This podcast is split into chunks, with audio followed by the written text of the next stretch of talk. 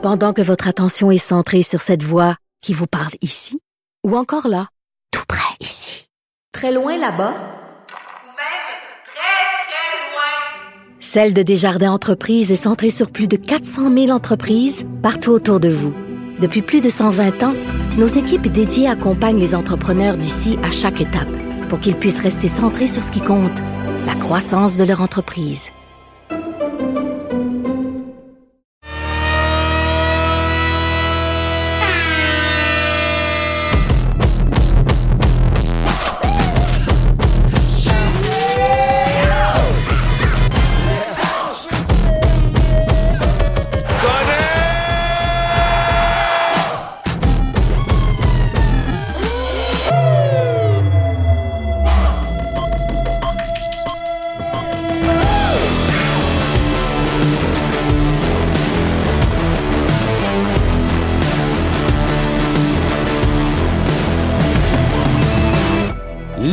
Départ, le Colisée, Tony Marinaro. Va te chanter? Le show, Max Lapierre et Jiggy. Le coach, Michel Terrien. La mise en échec, Renaud Lavoie. Capital Hockey, Philippe Boucher. Canadien Pingouin ce soir, Marc-André Perrault. Sur place, CF Montréal, encore et toujours. Jusqu'au bout, Vincent Détouche. Football, Arnaud Gascon-Nadon et Martin Massé qui poursuit sa tournée des stades de la NFL, l'ADN du sport, la Claude Guillet, Gage-tu Gonzo, et en entrevue le hockeyeur Eliezer Sherbatov qui a fui l'Ukraine sous les bombes au début de la guerre avec la Russie.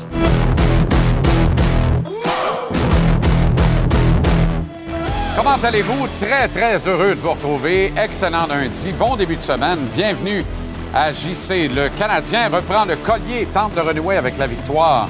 Ce soir, au Temple, alors que les Pingouins de Pittsburgh de l'Empereur, Sid de Kid pour l'instant, provisoirement, donc meilleur marqueur de la Ligue nationale, sont les visiteurs. On en parle dans quelques instants avec euh, Marc-André Perrault qui est sur place. Simplement vous dire que Martin euh, Saint-Louis a rebrassé les trios et on dirait que mes formules de début de saison sont tombées à la bonne place dans l'assiette. Regardez-moi comme c'est beau à droite de Suzuki et Caulfield, Sean Monahan. Mais je suis tellement battu pour dire que c'était le meilleur fit pour aller avec ces deux gars-là sur le flanc droit.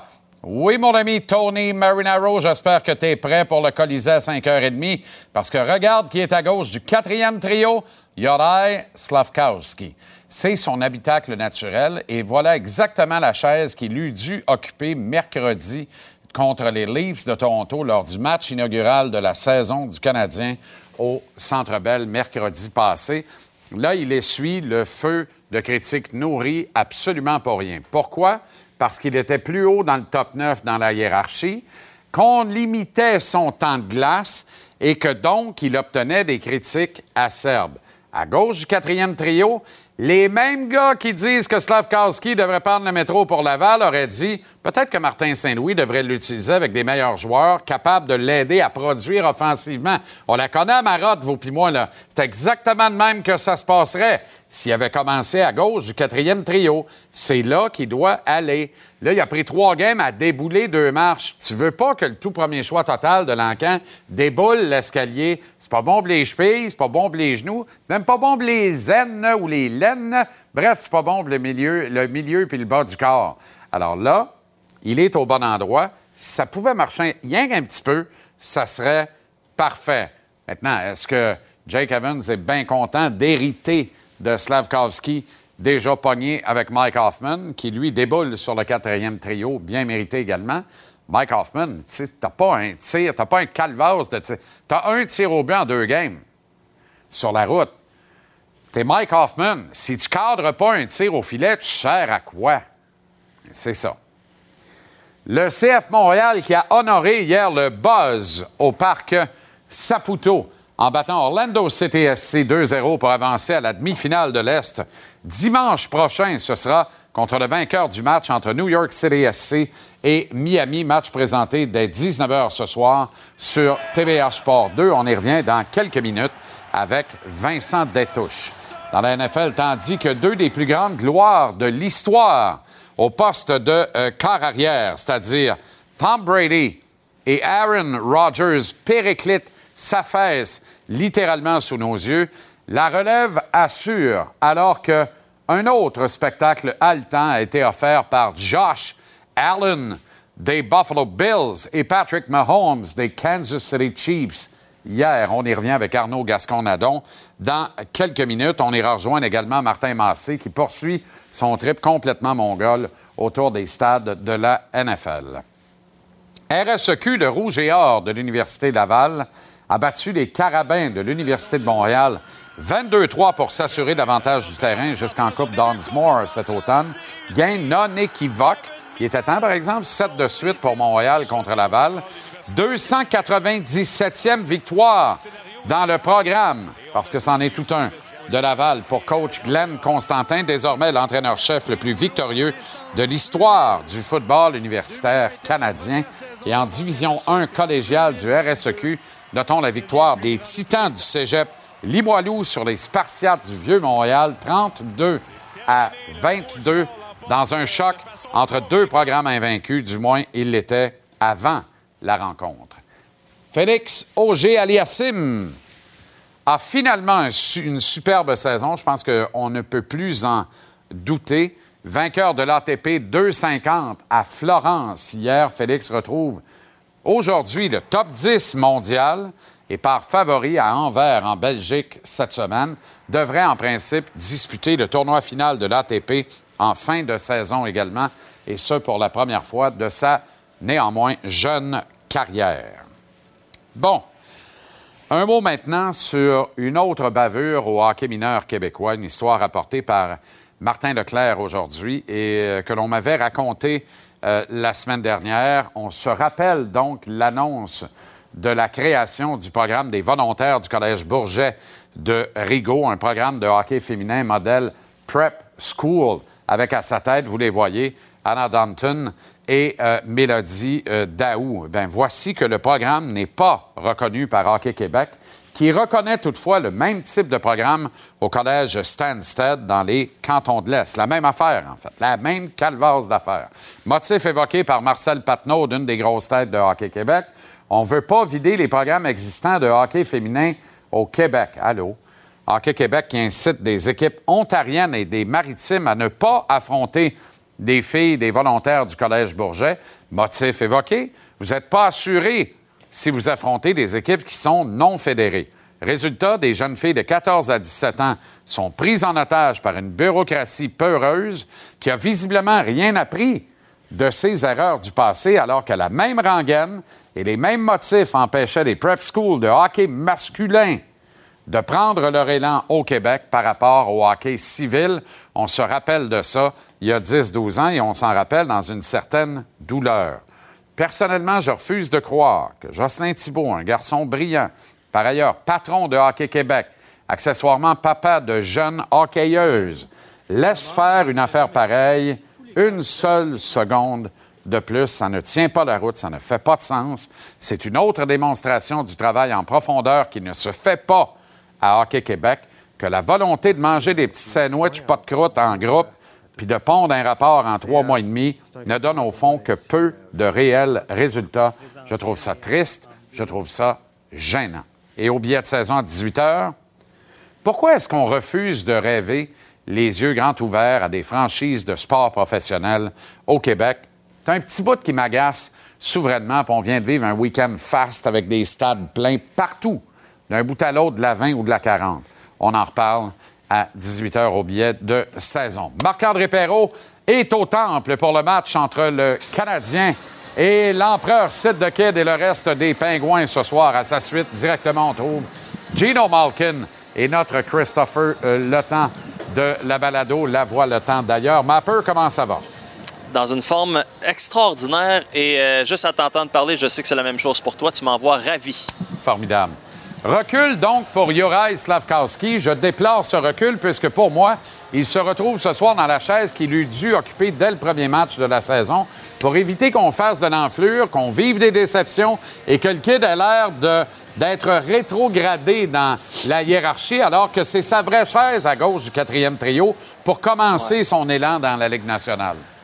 Écoute, euh, je pense pas que les gens aient été si euh, acerbes, critiques envers Slavkovski. Tu sais, je pense que les gens comprennent une chose. Maintenant, euh, est-ce que c'est une démotion? Est-ce que c'est euh, une mauvaise nouvelle? Je pense que c'est Slavkovski lui-même qui a la réponse. Je recule de 3 et 4 ans. Deux noms. Nick Suzuki, Jesperi Kotkaniemi. L'entraîneur-chef Claude Julien, qui se fait critiquer comme s'il n'y avait pas de lendemain parce que tout le monde dit qu'il n'est pas capable de coacher les jeunes. On repassera là-dessus, mais bon. KK, il y a 4 ans, commence euh, sur la 2, la 3, tu sais, a, a- a de très bonnes occasions, de très belles opportunités, finit avec 34 points en 79 matchs. L'année suivante, Nick Suzuki commence sur la 4. Il y a des critiques, hey, tu mets pas un jeune sur la 4, pourra pas se développer, nanana. Lui-même, Suzuki l'a dit après 10 matchs, il dit ça a été tough ces 10 premiers matchs-là, Euh, c'était une bonne chose que je sois là. Et lui, il l'a pris, là, ce- il a dit Ouais, parfait, m'a commencé là, bonne attitude, m'a y aller tranquillement, m'a- m'apprendre à, à ramper avant de commencer à courir, tu sais. Ouais.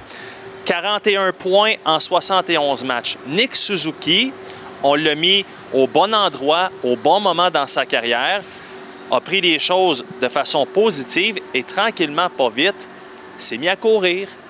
Fait que Slavkovski sur la 4, aucun problème pour l'instant. Reste à voir comment le jeune homme va réagir à ça. Maintenant, ce que je trouve intéressant aussi, Monahan, c'est un gars qui a quand même 60, ben, 68 là, give or take, sur le, euh, au cercle des mises au jeu. Rendait de fiers services à Kirby Dack, qui lui se retrouve un petit peu mal pris de ce côté-là. Donc, ça, c'est une autre chose que je vais surveiller. Tu as parlé de Mike Hoffman. Sauf erreur, là, tu as parlé d'un tir sur la route. Sauf erreur, c'est un tir sur l'avantage numérique. Exact. Fait que c'est. C'est quand, même, c'est quand même tannant de ce côté-là, mais bon, Ouais. euh, regarde, pas le choix de brasser les choses. On- tu le sais, on est en mode développement chez le Canadien. On va tenter beaucoup de choses, donc euh, à suivre. Oui, puis dans le cas de, de Monahan, écoute, on veut, on veut remettre en marche Suzuki et Caulfield. On veut qu'ils amènent davantage de rondelles au filet, qu'ils aient davantage de réelles chances de marquer, ce qu'ils n'ont pas obtenu dans les deux matchs sur la route. Je pense que, le, que- fit, le fit est très bon de ce côté-là. Ben, euh, oui. Ben oui. Oui, effectivement. Mais c'est sûr que si tu t'appelles Josh Anderson, tu sais, je veux dire, sans être une démotion, tu sais, c'est pas une bonne nouvelle pour lui. Là. Ben non, mais encore là, il se retrouve. Il a eu son break de 20 matchs l'année passée avec ces deux gars-là, puis ça n'a pas marché. Fait que l'erreur, c'est peut-être d'avoir pensé qu'en faisant la même erreur une nouvelle fois, cette Voilà. fois-ci, ça allait fonctionner. Ça marche pas, ça marche pas. Je vois le vert. Il joue avec des œillères. Tu comprends? Il, conduit une charrette dans le Vieux-Montréal. il a conduit Ouais, à vitesse grand V, mais... constance, le Ben, mot-clé exact, dans son cas. Exact. Puis dans le cas de Kirby Dack, je pense qu'on peut lui enlever Monahan sur un principe. Sa moyenne au cercle des mises en jeu est plutôt bonne, meilleure qu'elle ne l'a jamais été avant depuis le début Ouais, de la euh, Ouais. saison, mais l'échantillonnage est encore mince. Euh, ça va Ouais. passer vite ce soir pour la jeune brigade défensive du Canadien. Et là là. Euh, oui, écoute, c'est un échantillon très mince, là, deux matchs, mais six points pour Crosby. Je regardais ça, il est à quoi? Il est à 1415 points. On peut viser le 1500 cette année. Euh, semble dans une forme, comme moi, splendide. Donc, ça va être intéressant. Tu as trois recrues. Tu en as une sur chaque du autre défenseur et même plus. Euh, ça va passer vite. Et surtout, je, regardais les statistiques. En fait, je ne veux pas vous perdre dans les statistiques. Là. Je veux juste vous dire que les Pingouins, c'est la meilleure équipe pour ce qui est des lancers de l'enclave et de l'enclave rapprochée. Fait que ça, ça veut dire une chose. Mon beau Samuel, t'es mieux d'être prêt puis t'es mieux d'avoir les réflexes aiguisés parce que Oh euh, du côté des Pingouins, on n'y est pas avec ça depuis le début de la saison. Mais pour revenir à la question de départ, ou plutôt au point de départ, euh, c'est toute une. euh, ça va être quelque chose de très spécial pour les jeunes d'affronter Sidney Crosby. D'ailleurs, Martin Saint-Louis a puisé encore une fois dans ses, euh, dans ses vieux souvenirs. Je sais pas vraiment. Euh, moi, je sais, la première fois que j'étais sur la glace contre Mario Lemieux, ça, ça m'a pris plus qu'un chiffre. fait que euh, tout le monde s'adapte à leur propre manière. Euh, c'est de comprendre qu'il y a un match de hockey à jouer. Et on va le jouer ce soir et on en reparle tantôt ensemble à 6 h, ma peu. À tantôt. Oui, mon chum. Salut. OK, à tantôt. Janovic!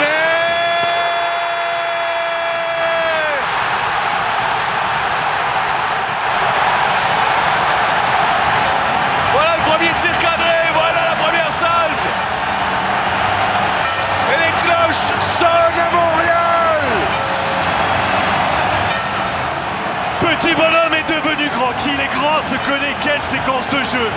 Quitte à marquer un but. Autant qu'il soit à l'image du système. Ça a été beaucoup plus compliqué que prévu, euh, Vincent Détouche hier soir.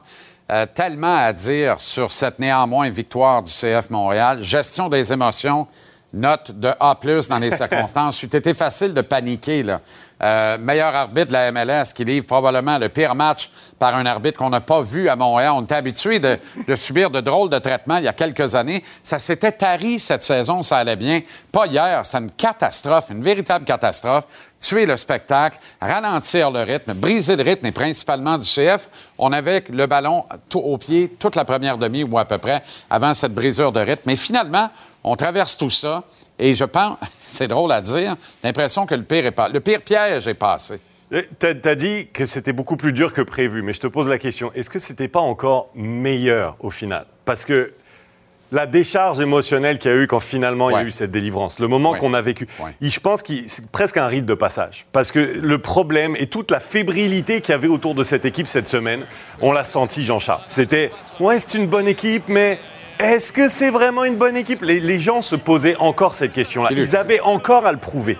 Et c'était qui l'adversaire en face? C'était Orlando, un des meilleurs ennemis, l'équipe qui les avait privés d'éliminatoire l'an dernier. Il est là le rite de passage. Fallait battre une équipe qui les a embêtés, qui est un ennemi intime. Fallait prouver à tout le monde que c'était vraiment ce CF Montréal, l'une des meilleures équipes de la MLS. Et oui, ça a été dur. Pourquoi ça a été dur? Parce qu'Orlando sait que Montréal est meilleur. Fait qu'ils ont joué avec leurs armes qui sont beaucoup plus limitées. On va dire, on respecte ça, mais c'est vrai que c'est agaçant. C'est frustrant. Et c'est là où les hommes de Wilfried Nancy ont été bons parce qu'ils se sont accrochés et ils l'ont trouvé l'ouverture. La lumière est venue de Ismaël Koné. Euh, Absolument, qui a trompé Aqua Velva devant le filet, qui a joué avec mes nerfs, une affaire terrible euh, À tout le long du 30e match. minute, il gagnait du sauf, temps. sa- exactement, sauf quand on a pris les devants. Alors, subitement, il se débarrassait du ballon à un rythme infernal. Ah, c'est fou, hein, c'est fou. Mais quelle belle histoire pour Ismaël Koné. Et c'est.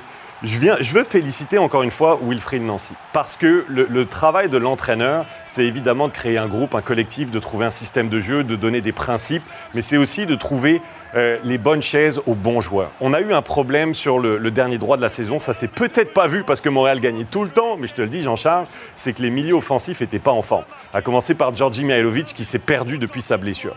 Eh ben, il a trouvé les remèdes. Non seulement il a mis Ismaël Koné en milieu offensif, alors qu'au début il était plutôt milieu central, mais il a, eu, il a pris la décision incroyablement payante de basculer Mihailovic de gauche à la droite de l'attaque.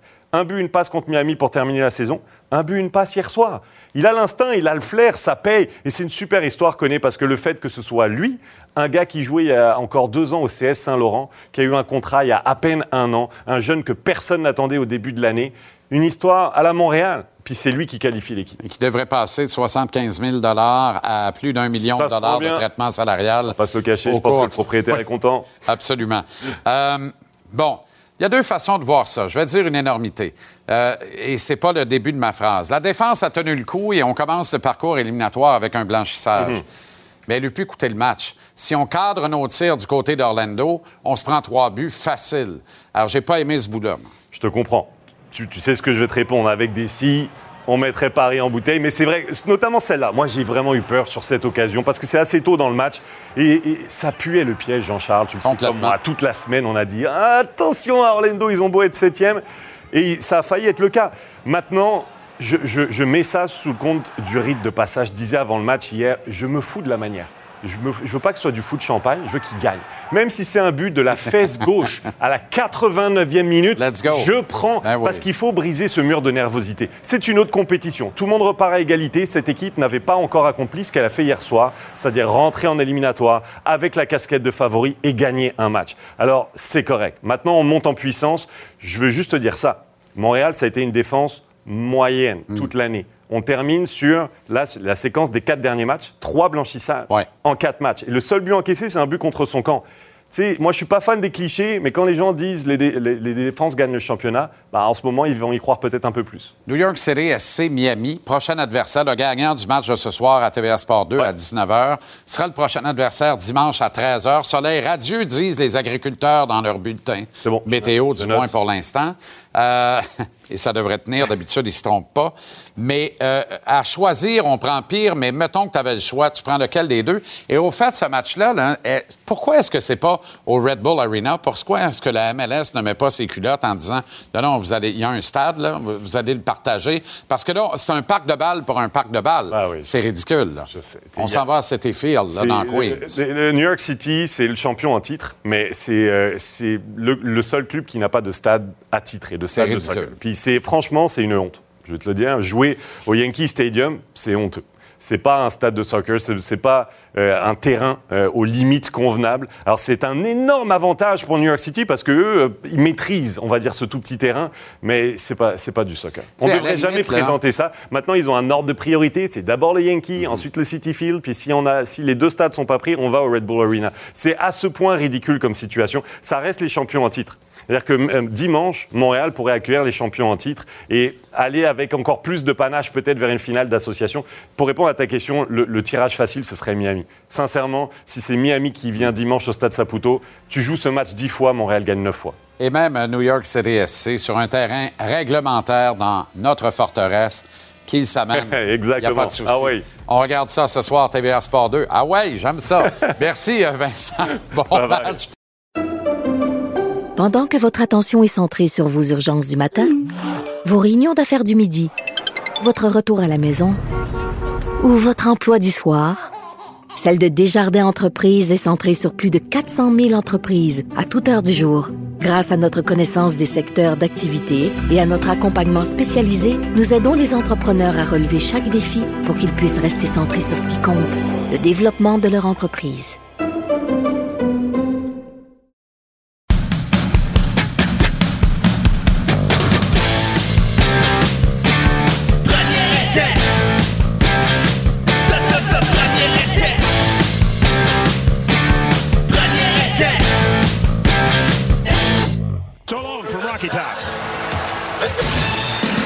The Orange Crush is on in Knoxville after one of the craziest games we have ever experienced.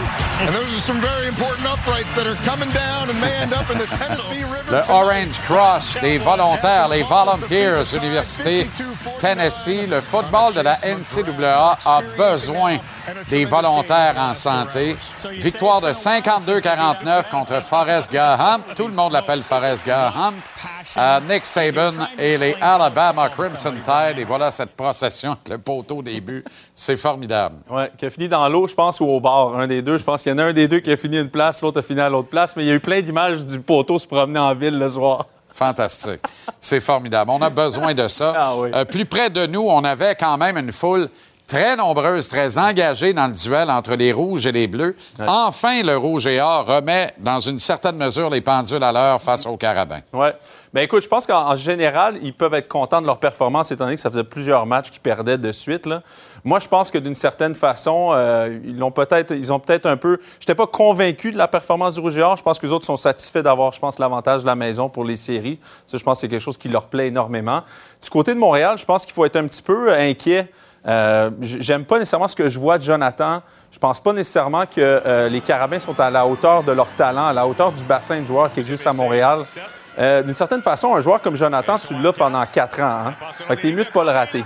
Exact. Fait que je sais pas exactement ce qui se passe à Montréal côté. euh, je trouve que sur le terrain, ils, ils étaient déclassés côté talent. Je pense que Jonathan avait pas d'armes nécessairement sur le terrain avec lui. Dès que Carl Chabot s'est blessé, je pense que c'était un peu devenu un, un show à lui-même. C'est pas normal. Puis il est quand même carrière de l'Université de Montréal, un grand bassin de, de talent ici qui est à Montréal. Les Carabins devraient tout faire en sorte. Puis même lui aussi devrait s'impliquer à tous les niveaux de l'organisation jusqu'à la fin de sa carrière là-bas pour s'assurer.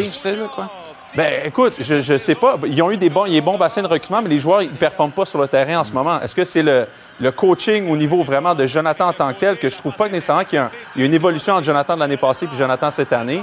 Euh, puis je trouve qu'il avait de l'air d'être tout seul sur le terrain pour son équipe hier, ce qui est malheureux, parce qu'il n'y a aucune raison que les Carabins aient pas le talent nécessaire pour compétitionner avec le Rouge et Or. Tu as eu Glenn Constantin comme entraîneur-chef. Il est maintenant le plus titré de l'histoire. Tu as contribué à ce record euh, pour euh, Mhm. quelques dizaines, je pense, sauf erreur. 297 victoires maintenant pour Glenn. 197.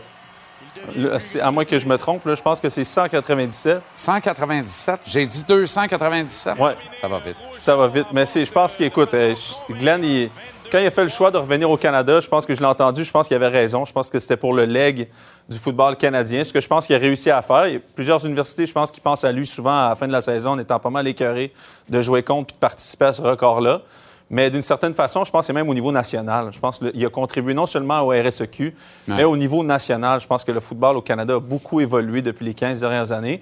Puis le- le- ce que Glenn a réussi à faire, le- la barre, là où il l'a il mené, c'est maintenant, c'est l'exigence. Puis c'est à toutes les équipes de rattraper un peu ce que, ce que Glenn a voulu instaurer. Bon, Et Jacques aussi. Je veux quand même donner beaucoup Ouais, de mérite au groupe Tanguay qui vraiment, eux autres, ont embarqué là-dedans. Dis-nous ce dont tu as besoin, puis on va le faire. Ils lui ont donné les outils et on voit les, les résultats. Et les ouais. gens sont au rendez-vous. C'est Ouais. merveilleux. Merveilleux. Les Eagles, toujours parfait. Tu veux vraiment commencer avec ça? Mais- Pas capable, les Eagles. Pas une grosse fin de semaine, en tout cas, parce que mes Jets ont gagné, les Eagles ont gagné, les Giants ont Ah. Les gagné. Géants ont gagné. Les deux clubs de New York combinent pour 9-3. Tu peux J'ai pensé à toi un peu dimanche. Quelque chose qui marche pas. Je vais capoter un peu, surtout dimanche soir en couchant. Je me dis, pas une grosse pas de journée bon sens. Non. Non, mais euh, écoute, les, les- moi, je suis plus. Honnêtement, je dois te dire que je vais être optimiste du côté des Cowboys. Ils, sont, ils ont quand même été dans le match, à part un début de match euh, difficile, mais ils sont revenus de l'arrière avec Cooper Rush. Quand même lancé trois interceptions. On regarde un score final de 26-17. Ils sont pas loin en arrière. Exact. Ils sont vraiment pas loin en arrière. Donc, est-ce que c'est une grosse performance? Nick Sirianni, ça, euh, j'aime pas l'attitude de ce coach-là. Je pense que c'est. euh, tu sais, je veux dire, a- je peux revenir en arrière. Là. Carabin, il y a quelques semaines, j'avais vu leur botteur euh, parler contre l'adversaire. Je me suis dit, ça, pour moi, c'est un signe que c'est pas très, très bon. Ça. Quand, Mm. Que quand- tout n'est pas au beau Fais fixe. ta job, fais, fais juste ta job. Nick Sirianni, t'es l'entraîneur. Ne te mêle pas des discours des joueurs qui se pognent sur le terrain. C'est pas ta job. Ta job, c'est de coacher et d'être calme. Parce qu'un entraîneur-chef, quand ça se met à aller pas bien, dans les matchs importants, il faut que tu sois calme. Donc, les Eagles ont une bonne équipe. Je pense que les Cowboys ont- m'ont quand même surpris hier. Mais les Eagles, ils, restent à, à être battre encore une fois. Là. Encore une bataille formidable à regarder entre les deux meilleurs quarts de leur génération, Josh Allen et Patrick Mahomes. Et simultanément, on pouvait voir le déclin se poursuivre dans le cas des deux des grands quarts de leur génération. Le meilleur de tous les temps, Tom Brady, et Aaron Rodgers à Green Bay, battu par tes par les Jets, puis c'était pas chic. Non, c'était pas chic. Puis tu as raison, c'est un peu la constatation que je faisais aussi. C'était hier, ça a été Joe Burrow qui revient de, l'arrière pour gagner son match. Ça a été Josh Allen et Patrick Mahomes qui s'en sont vraiment qui a été un match un peu à l'allure ce que je pensais que ça allait être, le plus réservé, moins haut en couleur comme ce que tout le monde pensait que ça, allait être. Je pense que c'est au mérite des Bills d'avoir été capable de descendre leur niveau de jeu à ce niveau-là, d'aller sur la route, de contrôler le match, d'être patient puis de gagner ce match-là en fin de match. Mais c'est vraiment, pour moi, c'est ça, c'est le trio des nouveaux là, Pat, Josh, puis euh, Joe Burrow qu'on va voir pendant 10-15 ans, puis des défaites quand même euh, un peu niaiseuses de, de Aaron Rodgers puis de Tom Brady, qu'on se demande. J'ai confiance en Tom qui revienne quand même. Aaron Rodgers, c'est des questions, honnêtement, c'est étrange ce qui se passe à Green Bay. C'est Ouais. pas coutume de la carrière d'Aaron Rodgers de même s'effondrer après une, une défaite difficile comme ils ont eu la semaine passée. Et Tom, euh, on le voit, le rincer sa ligne à l'attaque là-dessus, euh, où il aura carrément dit qu'il a laissé derrière lui femme et enfant là, pour revenir.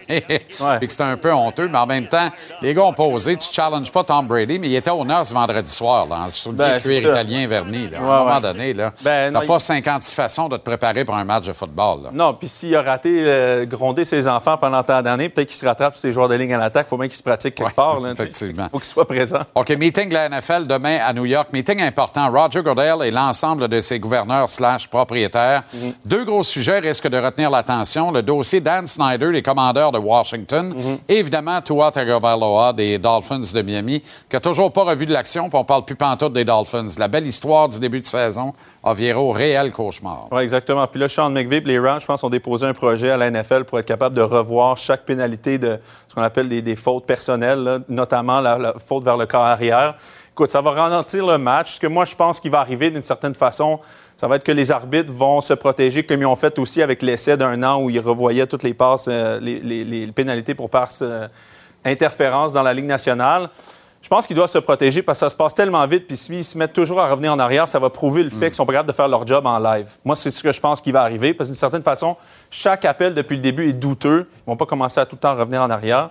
Puis le dossier Dan Snyder, ben, c'est pas beau euh, nécessairement. C'est Ah pas non, joli. pas- ben Euh, puis c'est des bullies qui se bullient en- sur la place publique. Exact. Euh, mais c'est sûr que. Quand on voit comment la NBA réagit promptement dans des affaires pareilles, c'est un peu gênant l'attitude de la NFL de façon globale. Ouais, et de Dan aussi. Je pense que c'est pas nécessairement le propriétaire le plus aimé. Je pense Non. que lui, c'est ce qu'il dit en ce moment. Est-ce que je suis en train de me faire tasser parce qu'on m'aime pas à cause de mon attitude? Certains disent que c'est arrivé un peu avec John Gruden l'année passée. Est-ce que c'est ce genre d'attitude-là maintenant qui prend une tournure? De certaine façon, tu veux pas de climat toxique dans la ligue, mais en même temps, tu tu veux pas avoir des propriétaires qui, justement, à leur première offense, font une attitude comme celle-là, où ils engagent des enquêteurs privés pour aller trouver de la, de la, de la- la poussière sur tout le monde. C'est pas joli. Bonne semaine, Arnaud. Merci à toi aussi. Merci beaucoup. On va rejoindre Martin Massé qui a assisté à la débâcle de Tom Brady et des Buccaneers contre les Steelers de euh, Pittsburgh hier. Parle-moi de l'ambiance au tailgate des Steelers, Martin. Euh, salut JC, ça va bien? Très bien. Excellent. Euh, à Pittsburgh, c'est un tailgate, euh, vraiment, sa grosse coche, euh, vraiment très cool. Euh, y a- les fans de Pittsburgh sont vraiment, euh, écoute, pas loin de Buffalo, je dirais, là, sont vraiment partisans. Le tailgate en tant que tel, c'est un des bons là, que j'ai fait dans, dans, dans la ligue. Et c'est de toute beauté à voir là, comme euh, fan. Et c'est un stade qui est magnifique aussi. C'est une ville, en fait, qui est magnifique. Une ville de sport extraordinaire. Et tabarouette, pendant qu'on a des, des images de ta tablée encore délirantes, là, ça n'a pas de bon sens. Ça n'a Bon, pas ben, de bon écoute, sens. euh, c'est Hey, vrai, tu sais stade, Tu sais que- tu sais qu'il y a du monde qui mange une petite soupe aux légumes le lundi soir, tranquille, hein? Pas sûr que c'est pertinent de leur présenter ces images-là. Ça, ça j'ai été avec un groupe euh, qui est Voyage Sportif MB. On était, il était 52. Euh, j'ai été faire leur tailgate pour eux autres. Puis, écoute, c'est rare que j'ai des légumes, mais là, tu m'as parlé de, de M. Larac, là, puis tout ça, VG. Là, j'ai commencé à mettre des légumes dans mes tables là, pour euh, pouvoir euh, mettre des belles photos. Euh, ça a été un tailgate assez incroyable. Mais comme tu disais, Jean-Charles, c'est une ville incroyable pour le sport. Euh, ça, c'est la vue là, du haut du stade. C'est assez euh, incroyable. Euh, la ville, moi, je suis arrivé à 6h moins 10 au stade, à 6h50 au stade. Juste à la brunante, il y avait les lumières, mon gars, qui flashaient dans, le- dans la rivière. C'était juste de toute beauté. Ville incroyable. Ça, c'était mes bancs. On était vraiment au 50-yard line en haut. Mais Ben dans ouais. un stade de football, là, on voit bien de partout. Et c'est formidable. Martin, merci encore. À notre prochain rendez-vous. Prends soin de toi. Bonne semaine. Je vois que tu es au 633 à Bromont. Détends-toi Ouais, un j'ai peu. une gros- Ben. J'ai une grosse soirée à soir, puis lundi, on se parle en direct du tailgate à Foxborough euh, pour le Monday Night. Formidable, formidable. Ça va bien. Les Patriots sont relancés. On laisse civer les Browns hier. Pendant que votre attention est centrée sur cette voix qui vous parle ici, ou encore là, tout près ici, très loin là-bas, Ou même très, très loin. Celle de Desjardins Entreprises est centrée sur plus de 400 000 entreprises partout autour de vous. Depuis plus de 120 ans, nos équipes dédiées accompagnent les entrepreneurs d'ici à chaque étape pour qu'ils puissent rester centrés sur ce qui compte, la croissance de leur entreprise.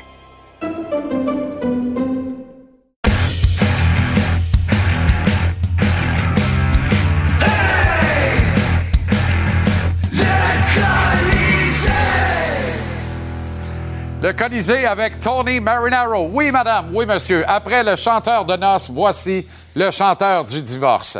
Tu veux que le trouble pogne dans ton union? Embauche Tony. Il en pousse une et madame s'en va. Comment ça va, Tony? Ça va très bien. Tu m'as demandé ce matin comment ça allait. J'ai dit, j'ai dit c'était le parfait bonheur. Oui. Tu m'as demandé le mot en italien. J'ai dit c'est la felicita. La felicita. Et là, j'ai chanté la fameuse chanson de Felicita qui était écrite ou euh, chantée en 1982 par Oui. Albano et Romina Power. Oui, peut-être un petit Albano mot en terminant euh, ce Ah, soir, peut-être parce qu'on va avoir besoin d'un peu de bonheur, j'ai Ah, l'impression. Parce que moi, j'en ai beaucoup du bonheur ce soir, mais en même temps, je déplore, j'ai de la tristesse. Je regarde comment Martin Saint-Louis a rebrassé ses cartes et je me dis, Ouais. tiens donc, Qu'est-ce que JC disait en début de saison comme composition idéale des trios du Canadien? Sean Monahan, utilisé à droite comme étant le meilleur fit avec Nick Suzuki et a, euh, Cole Caulfield. Ouais. On se rend à l'évidange et Ouais. c'est ce qu'on fait ce soir. Josh Henderson, pas d'affaire là. On le descend parce que passer 20 matchs avec eux autres l'an dernier, puis on voyait bien qu'il conduisait un, un tracteur à gazon. Il n'y avait rien à faire de ce côté-là. Et on, re- on voit Juraj Slavkowski dans son habitacle naturel à gauche du quatrième trio avec Jake Evans et Mike Hoffman. Là, ça fait du sens ce soir. C'est, vrai que tu m'as dit que tu voyais euh, Monahan oui. à l'aile du, Oui. la- du premier trio. C'est vrai que tu m'as dit que tu voyais Slavkowski sur un quatrième trio. Oui. Tu m'as dit que tu le voyais avec Evans et Gallagher. Gallagher n'est pas là. Maintenant, je comprends. Là, si jamais, qu'est-ce que tu es en train de dire? Et? Gallagher n'est pas loin, là. T'as vu à Qu'est-ce que tu es en train de me dire là, qu'après quelques matchs, là, c'est Martin Saint-Louis, il voit du hockey de la même façon que toi. Là, je commence à te préoccuper. Là, là, là, là, les choses commencent à aller mal. Là. il est jamais Mais moi, trop je suis tard. sûr que vous avez échangé des idées quand vous étiez. Oui, euh, il y a juste euh, des fous qui changent pas ensemble. d'idée, Tony. Ouais. Et moi, je pense que là, on a un fit intéressant. On revient à domicile ce soir. Oui. Euh, c'est un match que les Pingouins vont... Tu sais, c'est un pique-nique pour Pittsburgh. Il n'y a pas de doute. Ils marquent six buts par match. Euh, c'est l'équipe qui tire le plus de façon rapprochée du bas de l'enclave sur le filet adverse. Crosby est en mission. Gino, Chris est tout le temps bon le temps lorsqu'il joue ici à Montréal. Le Canadien est en eau trouble ce soir, mais au moins, on se donne des arguments pour contre-attaquer, j'ai l'impression. Écoute, c'est sûr et certain que ça va être une année d'expéri- d'expériment. Si les choses ne vont pas, dans les derniers deux matchs, les, les choses n'ont pas bien été. C'est pour ça qu'on expérimente, parce que si les choses allaient bien, euh, bien aller, euh, ils auraient gardé les trios intacts. Moi, j'ai plein confiance en Martin Saint-Louis, je te l'ai déjà dit, au niveau du développement, au niveau de faire progresser les jeunes et l'équipe. Moi aussi, surtout Ce ce que je veux dire, par exemple, c'est que je vais être correct avec Juraj Slavkowski, un match sur le quatrième trio contre une équipe qui est peut-être pas vraiment physique. Mais si ça commence à être une tendance, là, non, non, non, non. Si ça commence à être une tendance, t'en souviens-tu, Max Pacioretty, quand on lui a demandé si tu veux aller jouer avec le Canadien de Montréal, il a dit sur les deux premiers trios, oui. Si je dois être un allié sur le quatrième trio, je Envoyez-moi en préfère être dans la Ligue américaine, jouer sur le premier trio. Combien d'équipes dans la Ligue nationale, finalement, à date, Max Pacioretty, pour un marqueur de 30 buts, 35 Ouais. buts, rubis sur l'ongle, d'habitude, quand t'en as un, même, tu le gardes. Comment ça se fait que tout le monde démissionne sur Pacioretty? Parce qu'il est rendu à sa troisième équipe? Exact. Mais là, il y en a plusieurs qui sont rendus avec leur Non, non, non, non, non, non, non, non. Pas, pas des gars de 35 buts, rubis sur l'ongle, qui Ouais, changent de club comprends. comme ça. Ouais. Il n'y en a pas tant que ça, Non, non, je comprends. Il y a des raisons. Il y a de quoi qui marche moins bien dans la boîte à poux de Max. Là. Mais cela dit, à l'époque, moi, j'étais, j'encensais sa déclaration de dire tant qu'à me faire jouer ça à 4 en haut, allait me faire jouer ça à 1 puis ça à 2 en bas. C'est parfait. C'est juste qu'il y avait quelque chose de directif là-dedans qu'on n'est pas habitué de voir. On a interprété ça comme du bon leadership. Mais dans le cas de Slavkowski, là, qu'est-ce qu'on dirait ce soir? Pas les gens. Les observateurs, qu'est-ce que ça créerait partout ce soir si Juraj Slavkowski avait joué tous les matchs depuis le début de la saison sur le quatrième trio? Les gens diraient Slavkowski n'a pas de production, il n'a pas de temps de jeu en avantage numérique, ni en désavantage numérique. Il joue à peine 10 minutes par match en moyenne. Peut-être que si Martin le mettait dans- avec de meilleurs coéquipiers dans le top 9 sur un troisième trio, on aiderait le kid. Au lieu de dire ça, là, les observateurs cassent du sucre dessus, veulent aller le mener en kayak à Laval avec le Rocket, ce qui est une erreur tant qu'à moi. Mais c'est ça, on réagit à l'eau chaude, l'eau frette à Montréal. On est un petit peu bipolaire là-dessus. Puis pas les partisans là, dans ce cas-ci. Je parle des observateurs. J'entends des commentaires à gauche pas à droite qui, honnêtement, mérissent le poil. Ça me rend dingue. Slavkowski aurait dû commencer sa carte comme ça. On en prendrait soin médiatiquement parlant au lieu de casser du sucre dessus. Le problème, c'est que sur la carte, tu peux te retrouver sur un trio avec un Hoffman ou un Dadonov ou un Drouin. Puis, écoute, c'est pas. Avec Jake Evans, il y a pire dans la vie. OK, Jake Evans, il n'y a pas de problème. Mais écoute, là, si lui va prendre l'exemple de Mike Hoffman ce soir, là, on va avoir un méchant problème. là. Non, C'est pas lui que mais- je veux. non, mais c'est des duos d'un trio. du joueur pour Non. lui donner des conseils. On va faire ça, on va faire ça. là. Non, mais c'est des duos d'un trio. Puis le duo, c'est Evans Slavkowski. Moi, pour moi, c'était ça au départ de la saison. Ce soir, on le voit. Il n'y a rien qui me ferait plus plaisir que ça marche. Écoute, par contre, il faut faire attention parce que protéger le joueur pour lui donner une dizaine de minutes par match sur un quatrième trio, ça, je comprends tout à fait ça. Mais sa confiance peut, peut prendre un coup, par exemple. Là. Je pense pas. Il est fort entre les deux oreilles. J'aime son discours. Le discours est lucide. Le gars, il est solide. Écoute, t'as entendu son discours solide. dans les matchs de pré-saison? Je joue pas mon meilleur hockey, je sais, Oui. puis je vais le faire. Oui. As-tu l'air d'un gars qui veut jouer 9 minutes et demie par match? Ben, moi, là, Pas- faut pas- que tu pas commences- convaincu, là. Ben non, mais écoute bien, là, il n'est pas capable de se traîner à quatre pattes dans le salon. Puis là, on voudrait y mettre les runnings de, de, de, de Usain Bolt pour y faire courir un 100 mètres. Qu'on se détende un peu. Justement, protéger le kid, c'est justement le commencer tranquillement pour gérer les attentes de toi, Calvas de Wereux, d'Analitieux, Croneux, de Calvas, qu'on est là, puis on le regarde. Ouais, mais là, euh, il l'a pas, il n'est pas solide, euh, il en manque. Tu Ouais. comprends? On les nommera pas, ils se reconnaissent. écoute, les je- nerfs, les boys, les Ouais. nerfs, les filles, les nerfs, les nerfs. Qu'on le protège en le mettant à gauche sur un quatrième trio comme ce soir, là, il peut pas perdre. Il peut juste impressionner. Il peut juste ramasser un petit point. Il peut juste briser un jeu. Il peut juste, whoop, obtenir une chance de marquer. Je comprends ton point, mais s'il joue sur un quatrième trio à long terme, là, il va être.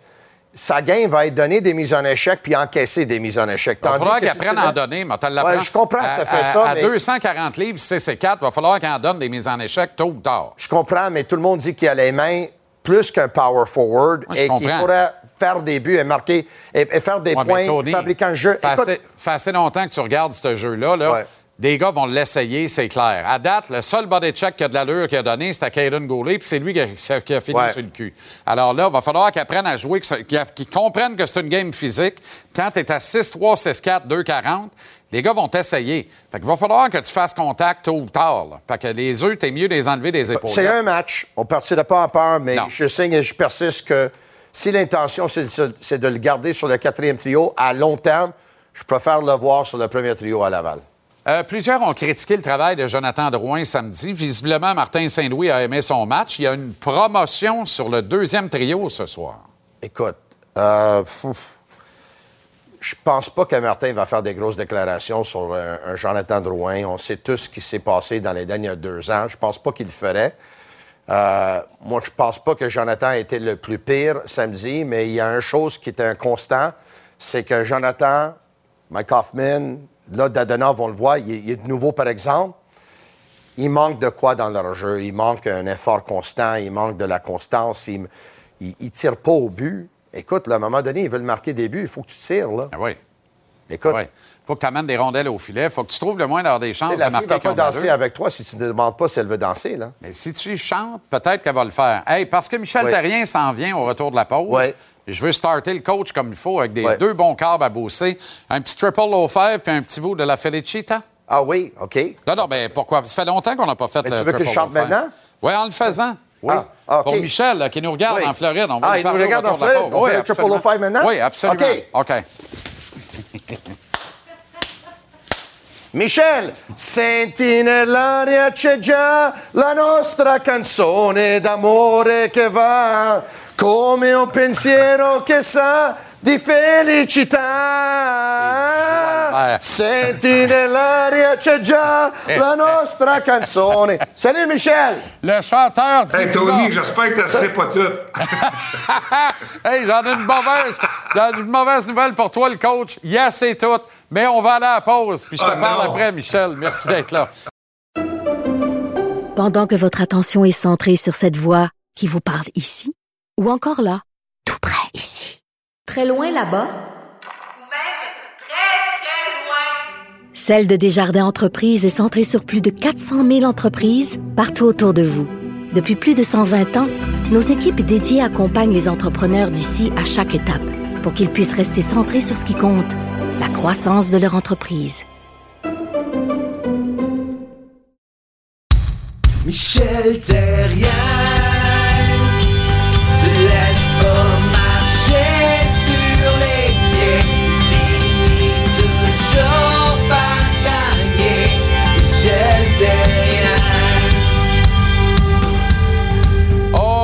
de retrouver, le coach. La question est simple. As-tu fait de l'urticaire en voyant le triple low five? hey, euh, ça me dérange pas que vous faites le, le triple low five. là. Mais en fait, je suis en train de m'apercevoir que vous êtes deux gars qui sont pas coachables, mais ça veut pas dire que je vous aime pas. J'en ai déjà coaché, mais des gars qui sont pas coachables. mais je les aimais pareil. La seule affaire, c'est maintenant prouver sur les réseaux sociaux de Tony, on sort pas, nous autres. En tout cas, pas ensemble. Ah. Ça le déprime pas mal est- plus que moi, remarque, mais c'est une autre affaire. hey, coach. la performance de Tony, c'était pas mal exceptionnel. Je l'ai vu aussi sur Twitter. Oh là là, oh là là.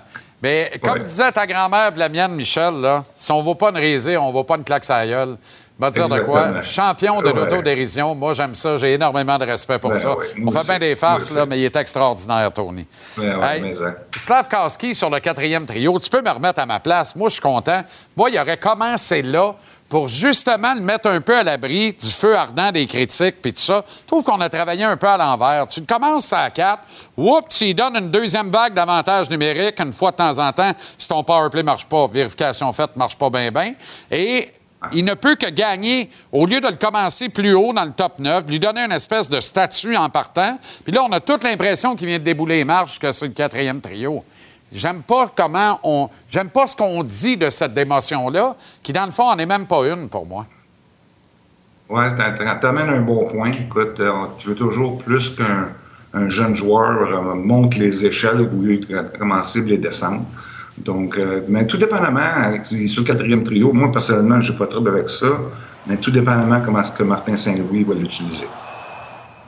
Combien de temps par match pour bien le développer, Michel? Parce que là, il est autour de 10 minutes jusqu'à maintenant. C'est pas beaucoup, mais en Ouais. même temps, il y a zéro temps de jeu lors des unités spéciales. Fait que ça, ça le sert mal un peu, ça sert mal sa cause.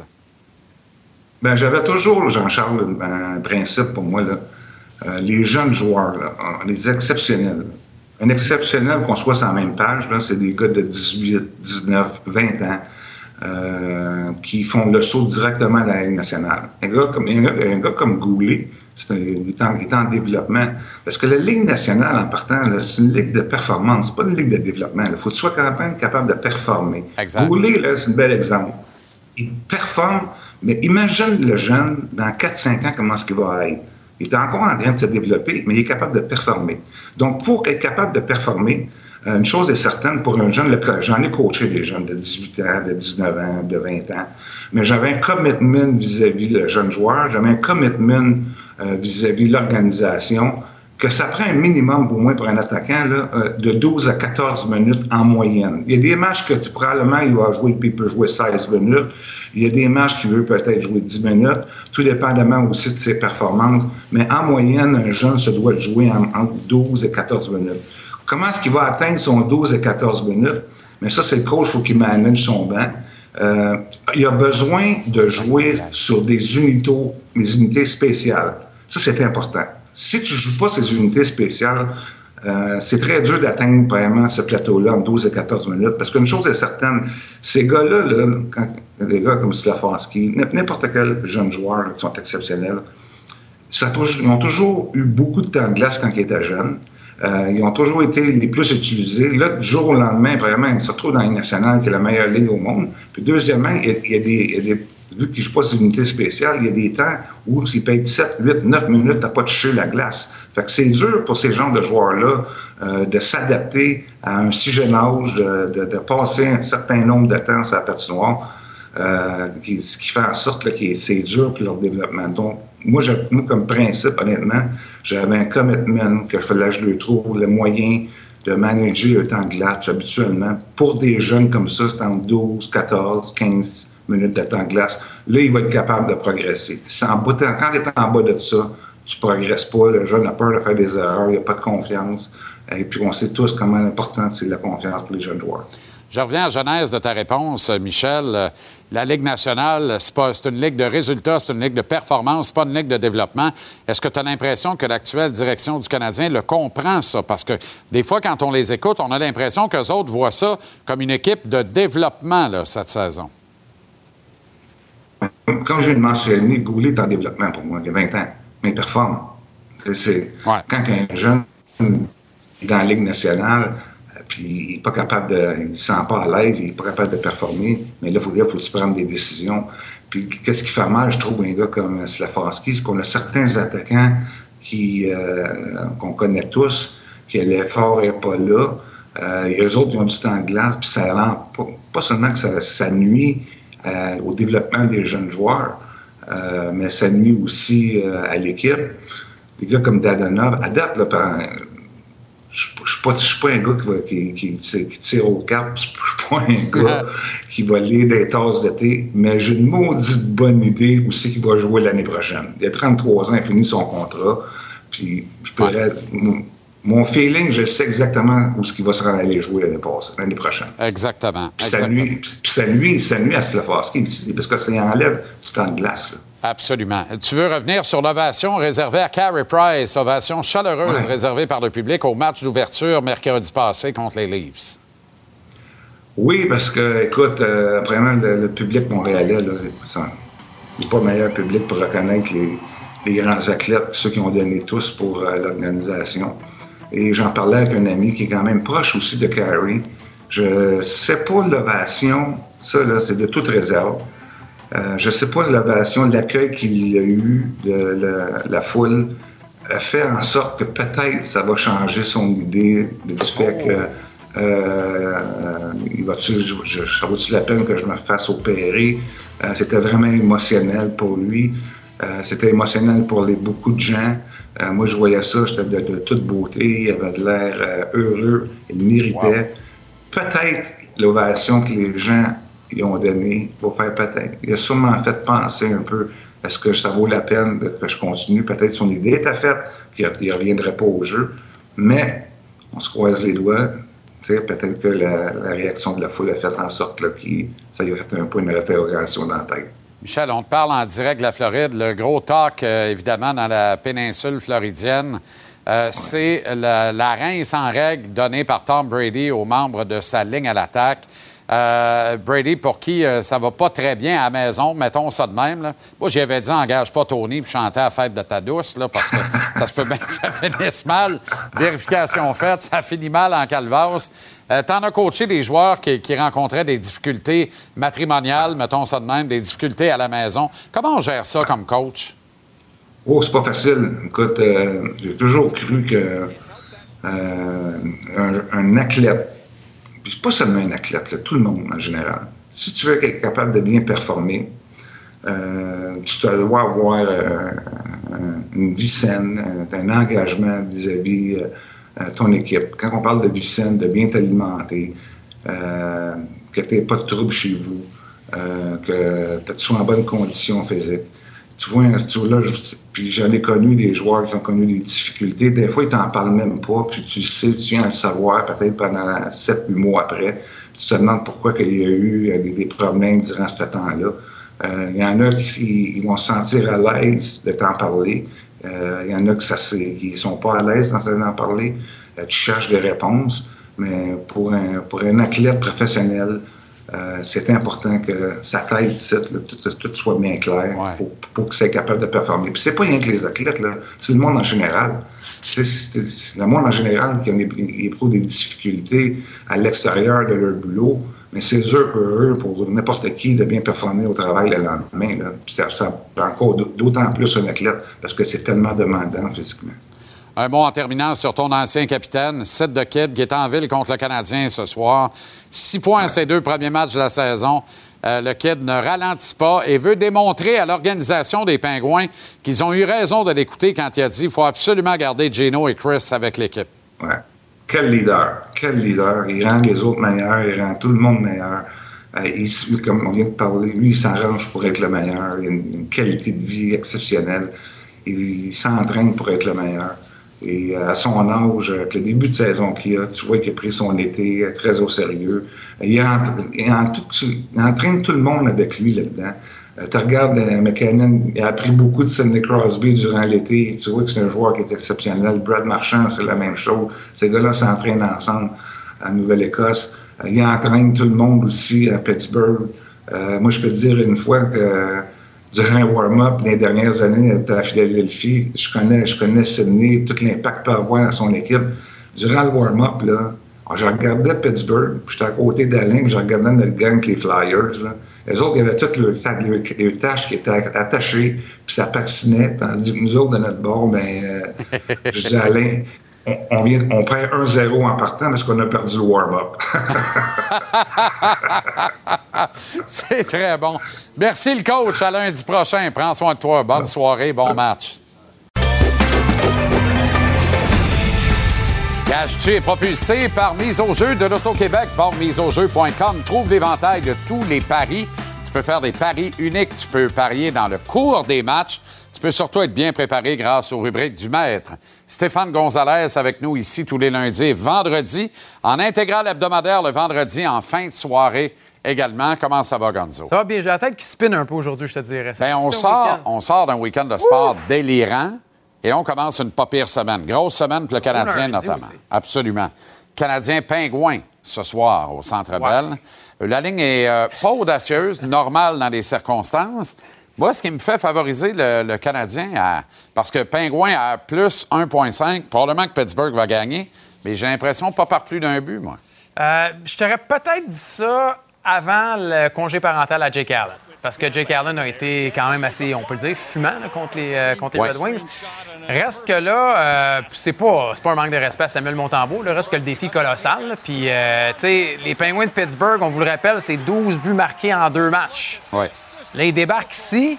Euh, pour le Canadien de Montréal, c'est quand même une séquence assez éreintante. On a beaucoup parlé de la jeune brigade défensive, du un but marqué en deux matchs. Je comprends qu'on veut y aller d'un petit électrochoc avec les changements de trio. Euh, le temps joue bien à Montréal habituellement. On connaît Crosby, on connaît Malkin aussi. Ils ont des bons débuts. J'y vais avec les Penguins de Pittsburgh par deux buts. Je trouve que la cote est même généreuse, je dirais. Si le Pingouin gagne 4-2 là, ou un 5-3, euh, vous voyez une C'est vrai fois que la ça, à deux là. fois la mise pour 1,5, le risque en vaut pratiquement cher. Oui, puis le Canadien a pas mal joué au cours du week-end, mais euh, je regarde tout ça puis j'aime mieux y aller avec les Pingouins par deux. L'Avalanche du Colorado, le Wild du Minnesota. On a eu Marc-André Fleury au Minnesota. Il accordait énormément de buts. Alors, quand- comment ça va se passer ce soir de ce côté-là? Ça, c'est intriguant. Des huées après deux matchs, 14 buts contre pour le Wild en deux rencontres. Puis j'ai aimé la réponse de Fleury, par exemple. hein. Je me serais hué moi aussi. Tu sais, en voulant dire. Et Zuccarello également qui a dit 14 buts en deux matchs, on joue comme des juniors.